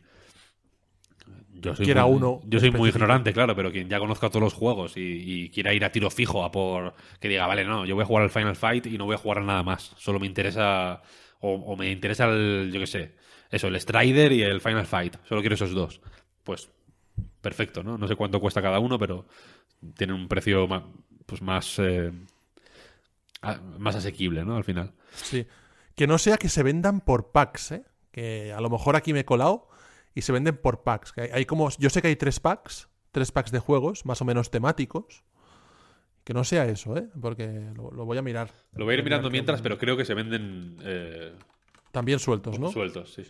Sí, tiene pinta, tiene pinta. Eh, Tiene pinta sobre las Se descargan sueltos. Sobre las opciones de visualización. mm, o sea, ya te digo, yo te preguntaba lo de los filtros porque yo soy mucho menos purista en ese sentido y, o- o- no, o sea, nunca he encontrado un filtro que me guste. Como nunca he encontrado un filtro que me guste, directamente paso de buscarlos, ¿no? Es como, bueno, si, te preguntaba porque si de pronto me dices, no, mira, este es la hostia, pues mm, prefiero, digamos, preguntar a prescriptores, ¿no? O- o tengo X contactos de confianza que si me decís este, este, este, pues voy a tiro fijo, vaya, no experimento con ellos porque no me, me suelen frustrar y no me aportan nada. Yo juego con pixel limpio, te voy a decir, siempre. Pues, pues te, reco- te recomiendo, Víctor, el MAME. Vas a opciones, vídeo, eh, y hay una opción que se llama HLSL, eh, que también se puede configurar ahí. Hay un, hay un mundo ahí de configuraciones, pero la que viene por defecto pones yes y pruébalo porque eh, yo pienso que se, se mejora. Bueno, a mí me gusta más cómo se ve la imagen, ¿no? Un poquito más difuminada y tal. Y los juegos que son vectoriales, hay pocos juegos, ¿no? El Asteroids, pues intentan reproducir eh, mejor eh, la sensación de los vectores. Yo os lo recomiendo si, si que lo probéis, si jugáis a, a Mame con este emulador, porque yo siempre que hacemos la, yo cuando estoy en clase y jugamos a los juegos, yo siempre pues tampoco les, les empiezo a dar indicaciones porque ya tengo bastante como, como para que estén jugando al Super Hang-On, ¿vale? Pero a quien veo que ya lo tiene mucho por la mano y que es muy aficionado, digo, oye, tal, ponte en opciones y pon esta opción porque vas a ver que, que se ve como si fuese un, monitor. Está, está guay. Ya. Bueno, y me mola mucho, por ejemplo, hay una cuenta de Twitter que te compara los píxeles limpios con cómo se ven en, en un monitor de tubo. Sí, no, Que- no- que- no, no me hable- no me- sí, Que sí, es el día y la noche, ¿no? Que hay algunos sprites ahí que se ven como súper feos y de pronto en, el, en la foto de la, del monitor, o sea, una, fotos sacadas directamente del monitor son hiperrealistas. De pronto es la hostia, Sí, la diferencia. Eh, o sea, la, no, no. la aprecio y me, y me parece interesante, vaya. Pero Es que, me claro, molesta- se diseñaban, los, se diseñaban los gráficos teniendo en cuenta esos monitores. Claro, Y evidentemente. los jugase- iban a otro, claro, apuntaban a otro tipo de tecnología y, y es complicado. A mí lo de los filtros, ya te digo, me da mucho dolor de cabeza, así que directamente juego con el, desactivo todo y me, me, he- me he acostumbrado también un poco como a ese, al pixel limpio también por los, pues, por los juegos mm, neo-retro, ¿no? Que salen ahora, que son al final pixel limpio en su gran mayoría. Casi, muy pocos utilizan filtros, de hecho. Hay algunos que sí, pero pero no, no- la verdad es que joder, Shovel Knight, por ejemplo, va a pixel limpio y, Ah, perfecto. y sin pero- problema, pero ¿no? Pero quiero decir que como, naturaleza. que como me, sí, sí, pero que como me he acostumbrado ya a esa, est- esa estética limpia, ¿no? Sin filtros, no me molesta tanto. Lo que sí que me toca un poco más los huevos es lo que dices. De. Del. del eh, no sé si llamarlo poco mimo, porque tampoco creo que esté poco mimado. O sea, no es una cosa. No, no es una recopilación vaga tampoco. Que No, tampoco, tal, no, está, está bastante. Está más o menos trabajada, pero creo que se queda un poco entre dos tierras, ¿no? Porque, por ejemplo, la eh, SNK, la colección del 40 aniversario de SNK, Mucho mejor era- para, para mi gusto. que había un montón de, de material adicional, entrevistas, eh, Sí. Y- mucho, mucho material mate- gráfico, era la hostia. Mat- y material inédito. O sea, es que es una fuente de información, como si fuese un libro de historia, Bestial, que sí, tenía, sí. Material, tenía material inédito. Ese, ese Eclipse, ¿no? Que lo hacía ese juego. O, o no sé, un estudio que hizo. Que detrás está un historiador de los videojuegos, en- que es el que lleva la fundación de preservación Bra- de los juegos en Estados Unidos. Brandon no Sheffield. el nombre. Brandon Sheffield eh, está de- Ah, pues- detrás de la. de- o sea, es el que hizo lo- las entrevistas y los textos y demás. Es que, es, claro, lo, to- lo inédito es todo, en realidad, ¿no? Porque efectivamente el- todas las entrevistas y todos los eh, artículos que contextualizan los juegos y demás eran, joder, pues lo- Sí. como dices, material de libro, en realidad. Es lo único que he Pero es que Capcom- junto con los juegos, que, que era Sí. la hostia, y hacía que ese recopilatorio, que los juegos son infinitamente menos interesantes, eh, menos conocidos y directamente peores que los de Capcom, eh, a mí me fascinó por completo. Y me, y- y me encantaba el proceso de jugar un poquito a un juego, luego leerme todo el material adicional, mm, volver a jugar con esas, todas esas cosas en mente, ¿sabes? Es un proceso que me parece muy guay. Me parece muy natural del videojuego, porque se ha hecho toda la puta vida, ¿no? Evidentemente, te- tú te mirabas tus entrevistas y tus mm, reportajes y te bajabas fotos de, de, de- de internet y, luego te jugabas a los juegos en mame. Quiero decir, era, es una cosa que se ha hecho siempre, ¿no? Que, es, que, que no es algo que se hayan inventado las compañías de videojuegos, sino que es, joder, para los que nos gustan los juegos retro ha sido siempre esa la dinámica, en realidad, ¿no? De buscar material, de- de interesarnos por quién hizo esos juegos hace tantos años, etcétera, etcétera, cómo los hicieron y demás. Y, aquí el currazo, efectivamente, de, hablar con la gente que hizo esos juegos, conseguir conseguir darle un valor a, la información y a, ¿no? a- cómo se hizo, a, a- cómo fueron esos procesos, a, encontrar mm, anécdotas nuevas, ¿no? Que no se hubieran contado hasta ese momento. Me parece increíble. Y aquí me jode que no Sí. esté, pero yo entiendo también, te voy a decir, que no está todo ese material o ese tipo de material porque se intenta...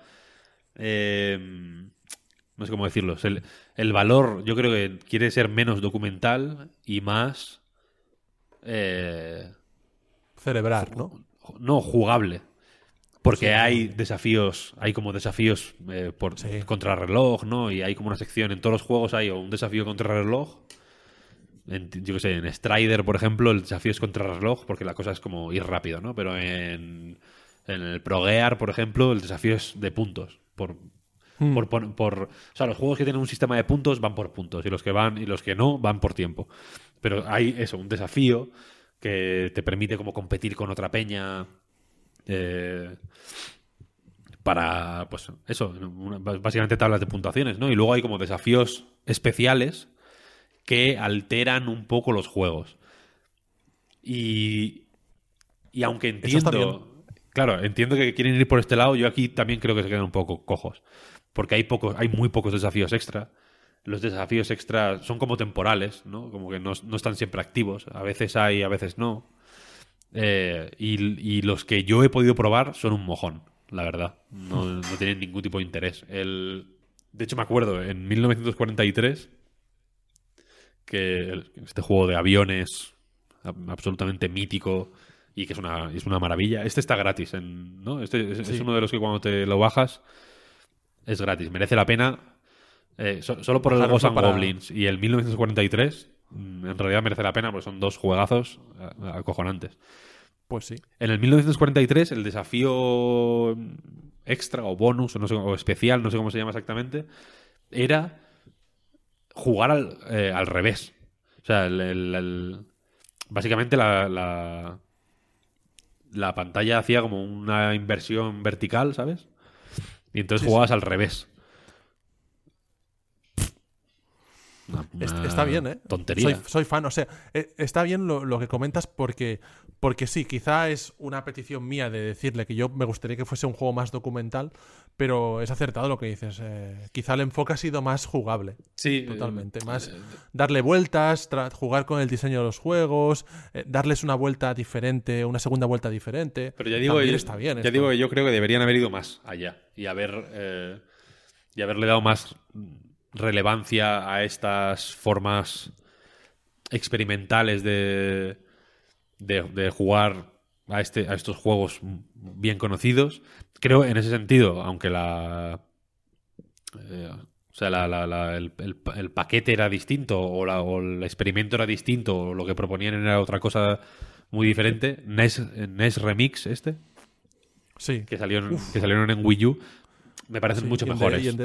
Y en 3DS también, sí. Que eran, era- era- era- Eso sí que cambiaban los juegos Sí, sí, muchísimo y hacía y, y- o sea, la propuesta era la propuesta entre el juego eh, original y el remix, por así decirlo, era muy distinta. Y en 1943, por ejemplo, por poner el ejemplo este más o menos bobo, eh, pues es una cosa vaga y que, y que, sinceramente como muestra de lo que desafío especial se llama.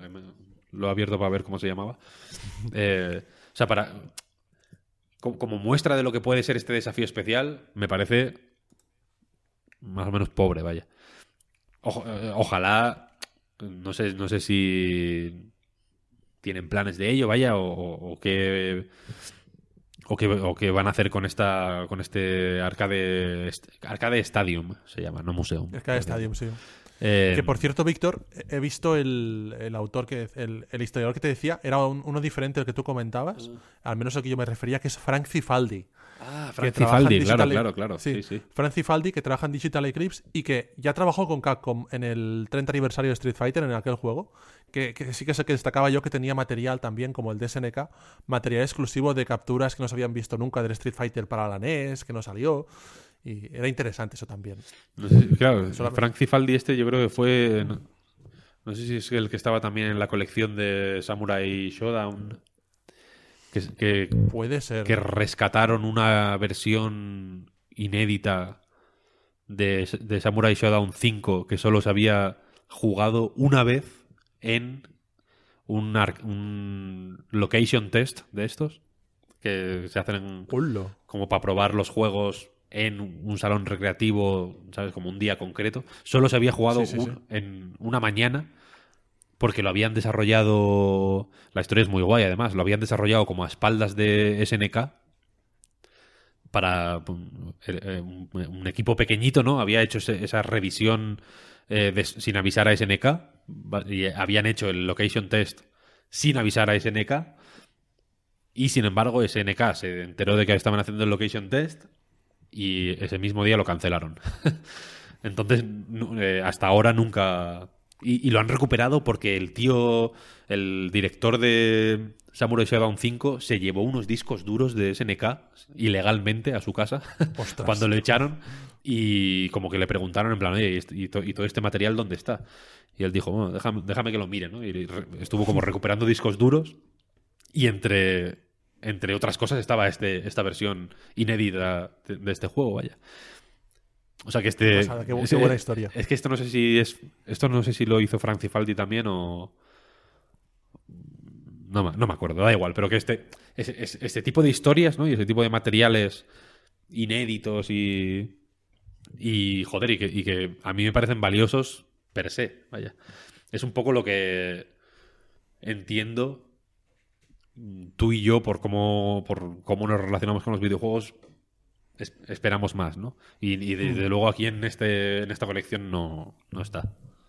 Y además, una cosa para acabar, ¿eh? porque estamos aquí con este juego que a lo mejor eh, muchos oyentes dirán, ostras, tú, eh, los, los dos aquí eh, del pasado. Pero una cosa que simplemente, Víctor, no sé si coincidimos, pero, ostras, a nivel de diseño de, de interfaz y de menús, ostras, yo estoy harto un poco de, de que siempre lo arcade lo relacionen como... O sea, yo sé que eran sitios ruidosos, y este juego es ruidoso, que lo, lo pones de fondo el menú y dices tú, por favor, tuve que bajar la música, no era insoportable. Pero es que mm, no es, no sé, me han parecido muy poco bonitos los menús. Me han parecido las letras, la tipografía. Se puede, se puede hacer un juego arcade que sea elegante y respetuoso con el ambiente que había en los salones recreativos. Pero es que esto es como, no sé, no. Lo he visto tan. Me, me agobiaba cuando, cuando lo ponía. Hasta que no llegaba al juego era como un agobio este juego. Bueno. Sí, bueno, yo, yo no tengo tanto problema. Sí que me parece un poco ridículo que los... eh, hay- o sea, cuando vas jugando los juegos te van dando puntos, vas como subiendo de Los- los- rango y no sé qué. Y, y el... El nombre de los puntos. Claro, se ¿Te- llama ¿te acuerdas Caspo. Caspo. Caspo. Los caspos. Sí, sí, que es como Cap, Capcom... No sé Score, qué... ¿no? No Score, sé, Score, sí, o... No sé. no sé qué Caspo. points. Caspo. Caspo, caspo. O Bueno. sea, yo creo, yo creo que está guay, pero podría estar más guay. Y espero que, como mínimo. O sea, a mí me gusta que, que se van dando pasitos, ¿no? Aquí ya es un pasito más, a ver si, joder, de una santa vez será el pasito definitivo. Y, joder, y se hace un. Fíjate, antes hablabas de juegos como servicio. Lo siento por mm, seguir dándole vueltas a esto, Pep. Páranos cuando quieras. Eh, pero el- el recopilatorio este de Mega Drive, eh, que no Sí. me acuerdo cómo se llamaba, que también se compraban los juegos individualmente, de hecho, Mm. que salió en Play 4. Creo que en- en Play 3 no era, era ya Play 4. Ahora está en Steam, está en Switch, está, está en todos los lados, ¿no? Eh, que es una colección más extensa, pero bueno, son los juegos de Sega, los juegos que Sega suele sacar cuando hablan de Mega Drive, ¿no? Están ahí el, los, los míticos, ¿no? y que era como una habitación, ¿no? No sé, no sé si os acordáis, que había como una habitación en Sí. 3D, era así. Joder, me molaría, si lo quieren llevar de esa manera, que apostaran por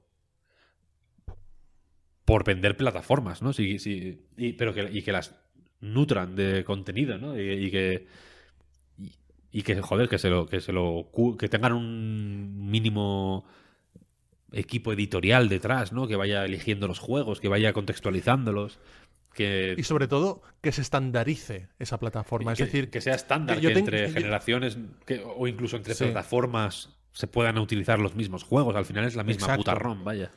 Sí, que yo, yo tengo el Capitán Comando que decías ahora siete veces, en siete recopilatorios diferentes. Y en cada uno tiene filtros diferentes. Y dices tú, bueno, a ver, ¿cuál es la versión buena de Capitán Comando? Porque juego hay uno. Y versiones hay siete. Sí, bueno, eh, Esto es yo un- entiendo en, en- joder, cuando, pues, cuando los juegos venían en DVD, como decías tú antes del Skyrim, pues eh, entiendo que te los tendrían que vender un millón de veces. Yo también tengo muchos juegos repetidos muchas veces por muchos recopilatorios y demás, ¿no? Eso me importa menos, porque entiendo que no, no existía la posibilidad de... de eh, pues eso, de, entre Play 2 y GameCube no se podía compartir juegos. Ok, lo entiendo, pero es que ahora sí se puede. Quiero decir, y, me jode sobre todo que eh, para convencer a alguien, antes hablaba del Forgotten Worlds este, ¿no? Eh, Para convencer a alguien de que, de, de que es interesante jugar este juego, ¿cómo lo, cómo lo hace Capcom? Tú como dirías, No, de ninguna forma, no hace nada. ¿Sabes lo que quiero decir? No. No, y, y creo que se puede hacer. Y creo, por Se eso el, recopilatorio de SNK me gusta tanto, porque creo que hace eh, un esfuerzo por, pres- por presentar esos juegos de una manera interesante, ¿no?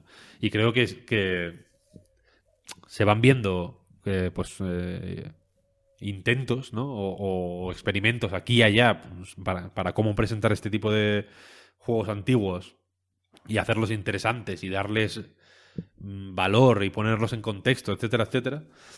Y joder, ya me gustaría que alguien eh, hiciera. Me, me hubiera gustado que fuera Nintendo.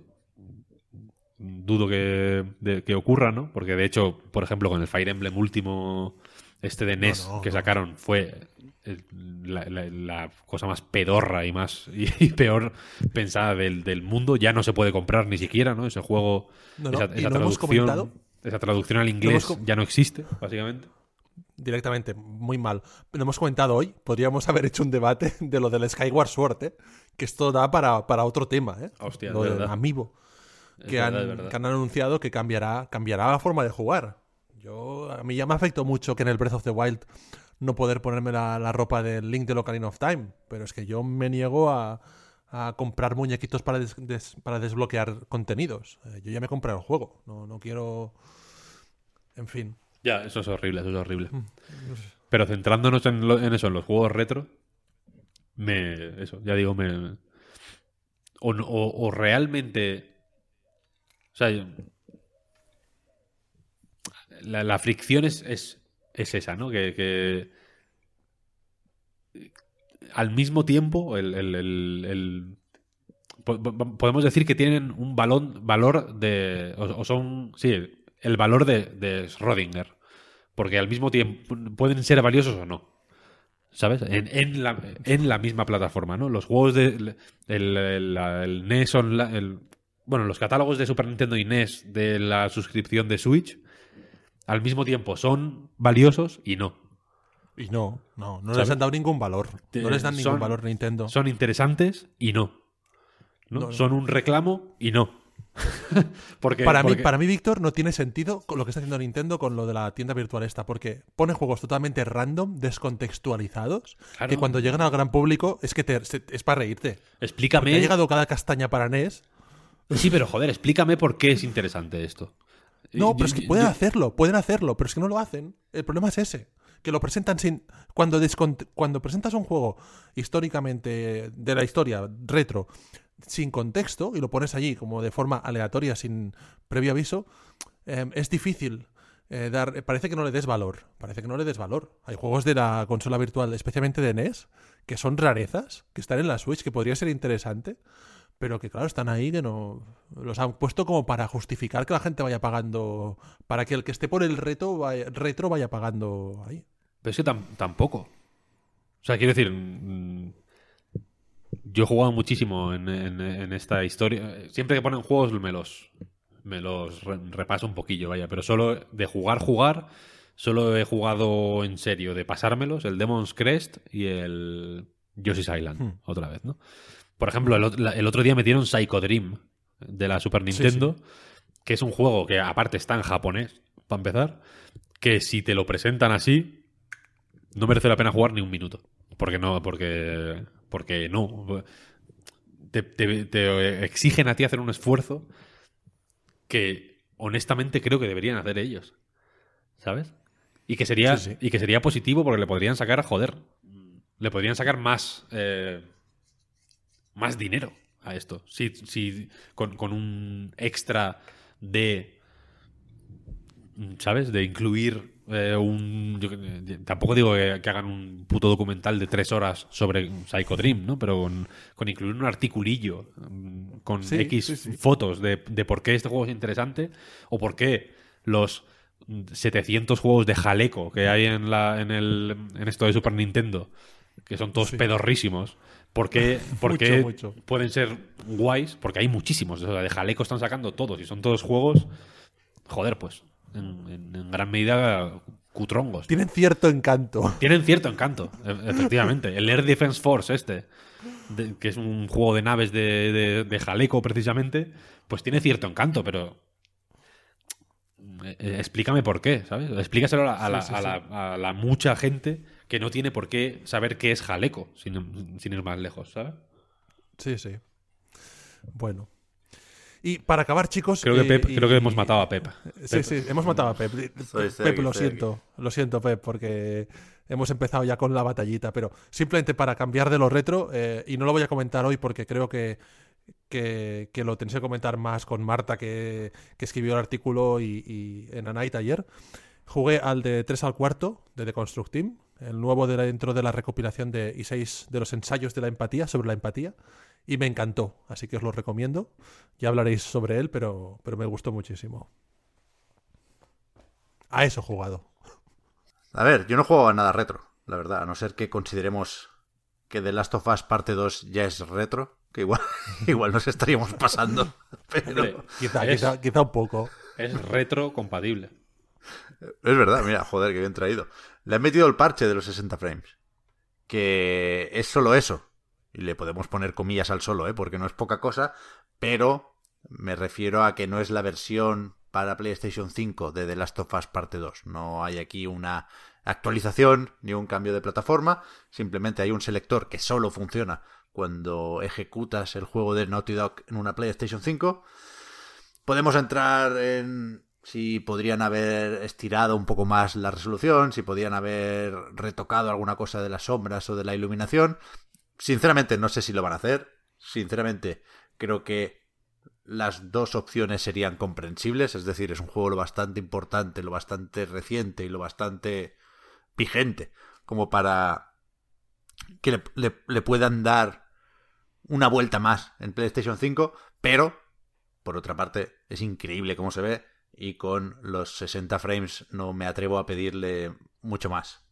Además, algunos lo sabréis ya, pero lo, lo- lo digo rápido, no, no quiero recrearme mucho en el tema, pero tengo ya por fin tele nueva, una LG CX, y Esta es la buena, ¿no? La... bueno, es un poco vieja, ahora está la... Ahora la, la buena buena es la G1, que es... que tiene el, el OLED Evo y que es la de este año. Pero vaya, la CX eh, es, un pepino de cuidado, vaya. Y... Y me ha sorprendido más jugar a The Last of Us parte 2, a pesar de que creo que se quedaba en 1440 y se estira y le meten el efecto este del granulado que ahora se entiende más, ¿no? Para disimular un poco lo borrosete que pueda tener en una pantalla así. Pero. Pero vaya, efectivamente. Es. Es algo que creo. No imprescindible. Pero sí que ayuda mucho a entender lo que es este salto generacional, ¿eh? Y ya sé que llegó tarde, porque ya sé que se intentó un poquito con las revisiones de las otras consolas. Estoy hablando de PlayStation 4 Pro y sobre todo de One X, que no olvidemos que es una máquina que permite jugar a Red Dead Redemption 2 a 4K. Poca broma con eso. Pero, pero de cara a esta nueva generación, yo creo que, creo que ayuda a entender qué significa esta nueva generación, en definitiva, y, creo que nos va a ayudar sobre todo Ratchet Clank una dimensión aparte que es solo viendo los trailers en YouTube a 4K. No vamos a entrar en el rollo de console exclusive y hostias, porque en el último trailer ya volví a poner que es solo para Play 5. Ya veremos en qué acaba. Pero la cuestión, que me voy, que se ve de, de pelotas y que estoy, aunque no he tenido mucho tiempo para trastear, eh, estoy, estoy contento con, con esto de la OLED 4K. Y, joder, yo confiaba en jugar esta madrugada a Knockout City, porque estamos grabando el viernes 21 y es el día que sale el juego, pero ni siquiera esta mañana lo he visto yo todavía disponible. Así que no sé si va a quedar para la semana que viene el juego del balón prisionero, no sé si es de los que tenía el veto de Víctor, con lo cual tampoco... tampoco sé. No se puede, ¿no? Es de los que no... No se puede. Igual... igual lo puedes colar ahí, ¿sabes? Igual me puedes hacer una pirula. No, no tengo especial interés, ¿eh? era por no, por no venir con las manos vacías en lo que a novedades se refiere. Porque tampoco, joder, me quería comprar y quería probar un ratico la Legendary Edition de Mass Effect, pero no os voy a engañar, no lo he hecho. Tú sí, ¿qué coño? Tú sí que has jugado, Albert. Tú escribiste en la vanguardia de esto. Sí, escribí no propiamente como eh, análisis y eso, porque es que no, no, he vuelto a jugar a los juegos, es que no tuve tiempo de hacerlo. Pero sí que, sí que estuve trasteando con el. Bueno, especialmente con el primero, con el primer Mass Effect, que es mi favorito también, os lo digo. Y. Y, bien, bien, aunque yo vuelvo, vuelve a ver tiquismiquis total, pero hay cosas que yo sigo sin entender. Eh, ¿Por qué? o sea, preparaos para la, mayor chorrada que vais a escuchar en mucho tiempo, pero me molesta un montón. ¿Por qué los subtítulos? Mm, tienes que tragarte que ponga el, nombre de quien lo está diciendo la cosa. Lo, encuentro horrible.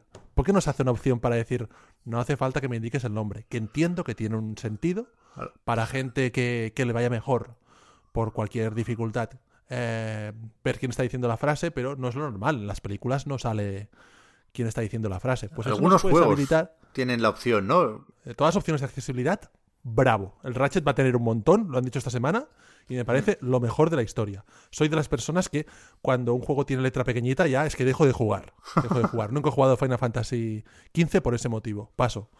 Y y este Mass Effect, guay, pero tiene esas pequeñas cosillas que, ostras, eh, no os costaba nada. Y el cambio tan polémico de los cambios en los efectos de iluminación y tal, bueno, ah, yo prefiero la nueva versión. Si me dejas a escoger, eh, tengo fresca además los anteriores, los tengo frescos.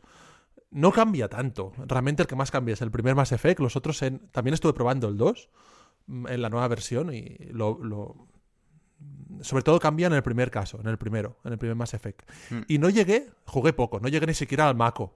no puedo deciros si el control del Mako es, eh, ha cambiado muchísimo o qué, pero, pero sí que se han visto muchas imágenes de que realmente en, el primer Mass Effect es el que más se beneficia. Y yo sí que considero que está bien que hayan lanzado. En el caso de Xbox, que es la versión que yo he jugado, tiene un launcher único y tiene una cosa que está muy bien. No hace falta que tengas los tres Mass Effects instalados. Por Dios, la versión de PlayStation, no sé quién, quién ha decidido que tengas que tener los tres Mass Effects al mismo tiempo instalados en un momento en el que hay tantos problemas de disco duro en las consolas que están limitadas. Ya ves. Y, pero bien, no, no, está, para quien no haya jugado Mass Effect, para mí es una oportunidad perfecta para, para dar el salto y probar esta, esta franquicia, sí, 100%. No, no, no tengo críticas más allá de pequeños detalles. A mí me gusta que los cambios, sobre todo en el primero, al que más se le nota el paso del tiempo, estén enfocados con la intención de darle coherencia ¿no? a la trilogía. Me parece guay eso. Sí, y está bien. sin duda, lo, lo primero que hay que decir es que quien no haya jugado nunca a estos tres Mass Effect creo que deberían. Incluso si han tenido una mala experiencia con Andrómeda, creo que tiene poco que ver. Y, sí que es verdad que no sé si estoy demasiado tranquilo pensando que si en algún momento los quiero jugar, me los encontraré en algún servicio de suscripción, ¿no? EA Play o de rebote Game Pass. Pero es que no tengo prisa ahora mismo, porque tengo un buen recuerdo de la trilogía y no tengo una necesidad o una urgencia para revisitarla. Y esto que he leído muchas veces y que me parece cojonudo, ¿eh? que hay algunos que dicen, no, es que me metí un rato para ver los cambios gráficos y me quedé tan enganchado que me voy a rejugar la trilogía entera. Yo sé que eso no lo voy a hacer. O sea, cero posibilidades de que eso pase. Con lo cual, si en algún momento cambia, quizás para repasar la historia, cuando venga esa nueva entrega que podría estar relacionada con la trilogía original, porque aparecía tal y ¿no? Pero entonces ya veremos. Pero todavía queda. En cualquier caso, así que puedo esperar y voy a esperar. Porque, mirando ya el calendario de la semana que viene, tenemos el Biomutant, ¿eh? Dicen que va fino, ¿no? Este juego. Bueno, están saliendo vídeos de todas las versiones. Ayer había cierta polémica porque en PlayStation 5 dicen los desarrolladores, estos suecos de Experiment 101, que han, estoy citando, desactivado la opción de 4K en PlayStation 5 por problemas de estabilidad y rendimiento.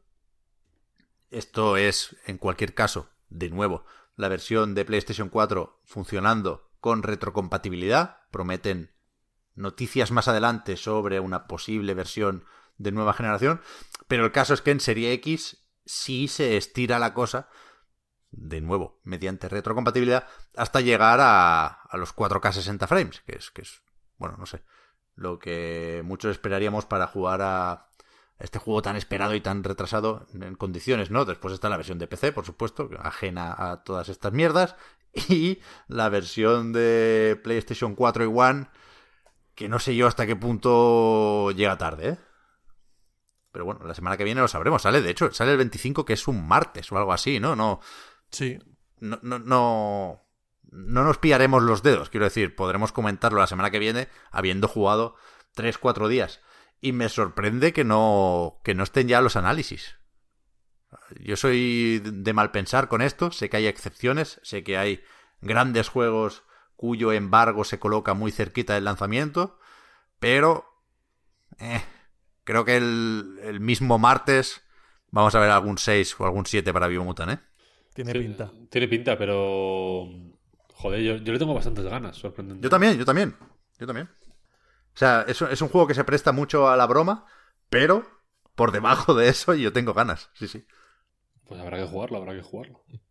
Y podemos dejar también para entonces... Igual te llamamos otra vez, ¿eh, Albert? No hagas planes para el... A ver, a ver, estoy libre, estoy libre ese día. Para el viernes por la mañana, porque me parece bien dejar lo de Essays on Empathy para entonces. Sí, sí. Pero también nos habíamos puesto de deberes lo del libro de Jason Schreier, el Press Reset, que hemos leído fragmentos, se han publicado, ¿no? Un- una parte del capítulo dedicado a Bioshock Infinite en Polygon y el capítulo dedicado a Epic Mickey y a Disney Interactive en Kotaku. ¿Es así? Es así, y son muy interesantes. Tengo ganas de leer todo el libro entero ya porque al menos estos dos artículos están dan datos muy interesantes. La labor que está haciendo este periodista, Jason Schreier, eh, de cara al futuro, porque es un trabajo de cara al futuro, de cara a la documentación que tendremos sobre estos años en el futuro, es impresionante. Es para quitarse el sombrero, la verdad. Así que eso, nos, nos- nos mantenemos los deberes para la semana próxima. Y si os parece bien, yo voy a recordar que el podcast Reload, igual que anightgames.com, es un proyecto posible gracias a vuestras generosas aportaciones. Patreon.com barra anightreload para más información. Los patrons, tenéis ahora un ratito más de podcast en la prórroga. Y con el resto, insisto, nos volvemos a reunir la semana que viene. Gracias, faltaría más, por seguirnos y ayudarnos a mejorar. Gracias también a Albert y Víctor por habernos contado cosas retro. La gente que pide retro en el podcast Reload Lo eh, tiene hoy para, para un par de meses, por lo menos, creo yo. Hasta el siguiente recopilatorio. No sé si hay alguno más en el horizonte de estos. Creo que no, ¿no? Eh, El de Zelda de aquí, que lo anuncian la semana que viene, ya veréis. a ver, a ver, sí. a ver cuántos amigos meten ahí. No, por favor. Hombre, el amigo de Ocarina of Time, esto no lo vimos venir, ¿no? Bueno, está el de Young Link, claro, del Smash. Uf, pero ahí va- van No a haber sé. muñequitos. Muñequitos de Locarina, esto va a pasar, ¿no? Dentro de poco. si sacan un amiibo de Mayoras Mask, Pero sí, ya, ya, ya debe estar. probablemente asesine a Albert para comprarlo. Para vender. ¿Por, qué por necesidad, ¿En, en- ¿Por en qué te acerca eso a tu para- objetivo? No, para ver. Yo no colecciono. ¿no? Pero como él, quiero decir, si vas a asesinar, asesinar a alguien para vender sus órganos en el mercado negro y comprar amigos, mejor asesinar a Albert que no quiere amigos. O sea, quiero decir, a Marta. podría asesinar a Marta, pero sé que a Marta le gustan los amigos. No, no. A mí me gustan, pero tampoco muchísimo. Yo tengo alguno, vaya. Eh, pero eh, Albert ya ha dejado claro que él le repugnan los, ami- los amigos. Ey, que tengo alguno, ¿eh? También. yo. Ah, vale, vale. vale. Pues, pues entonces Tengo alguno. Claro. Pero no me gustan, no me gustan. No me gusta el modelo este del amiibo, no. Pues, pues entonces. Mátame, pues mátame, tendría- ma- Claro, te tendría que razón. asesinar a ti. En este caso. Simplemente por, por, por justicia, vaya. Vale. Y Pero cuando cuidado. salió el, el Mayoras de 3DS no había amigos todavía. Es que segu- seguro no que hay sé. del Majora, seguro No que sé. hay. Seguro que hay el Skull Kit, estoy seguro. Es que hay de todo ya, ya no. Ah, Debe haber 35 links diferentes. no lo sé, pero, pero hay un montón. Yo tengo el Ryu. El Ryu me lo compré. Estoy viendo aquí en, en Google figura Link Majora's Mask, colección Zelda. Pues no sé si será del, del Smash. No sé, no sé, si se llama Zelda, no, no puede ser, ¿no? La colección sería Smash en este caso. Bueno, da igual. Eh, les va a costar poco sacar otro, en cualquier caso. Pondrán al, al vendedor con la mochilica, con las máscaras ahí, y venga, a desbloquear contenido. Gente, hasta la semana que viene. Gracias por todo. Nos vemos. Hasta luego. Chao, chao. Chao. Adiós.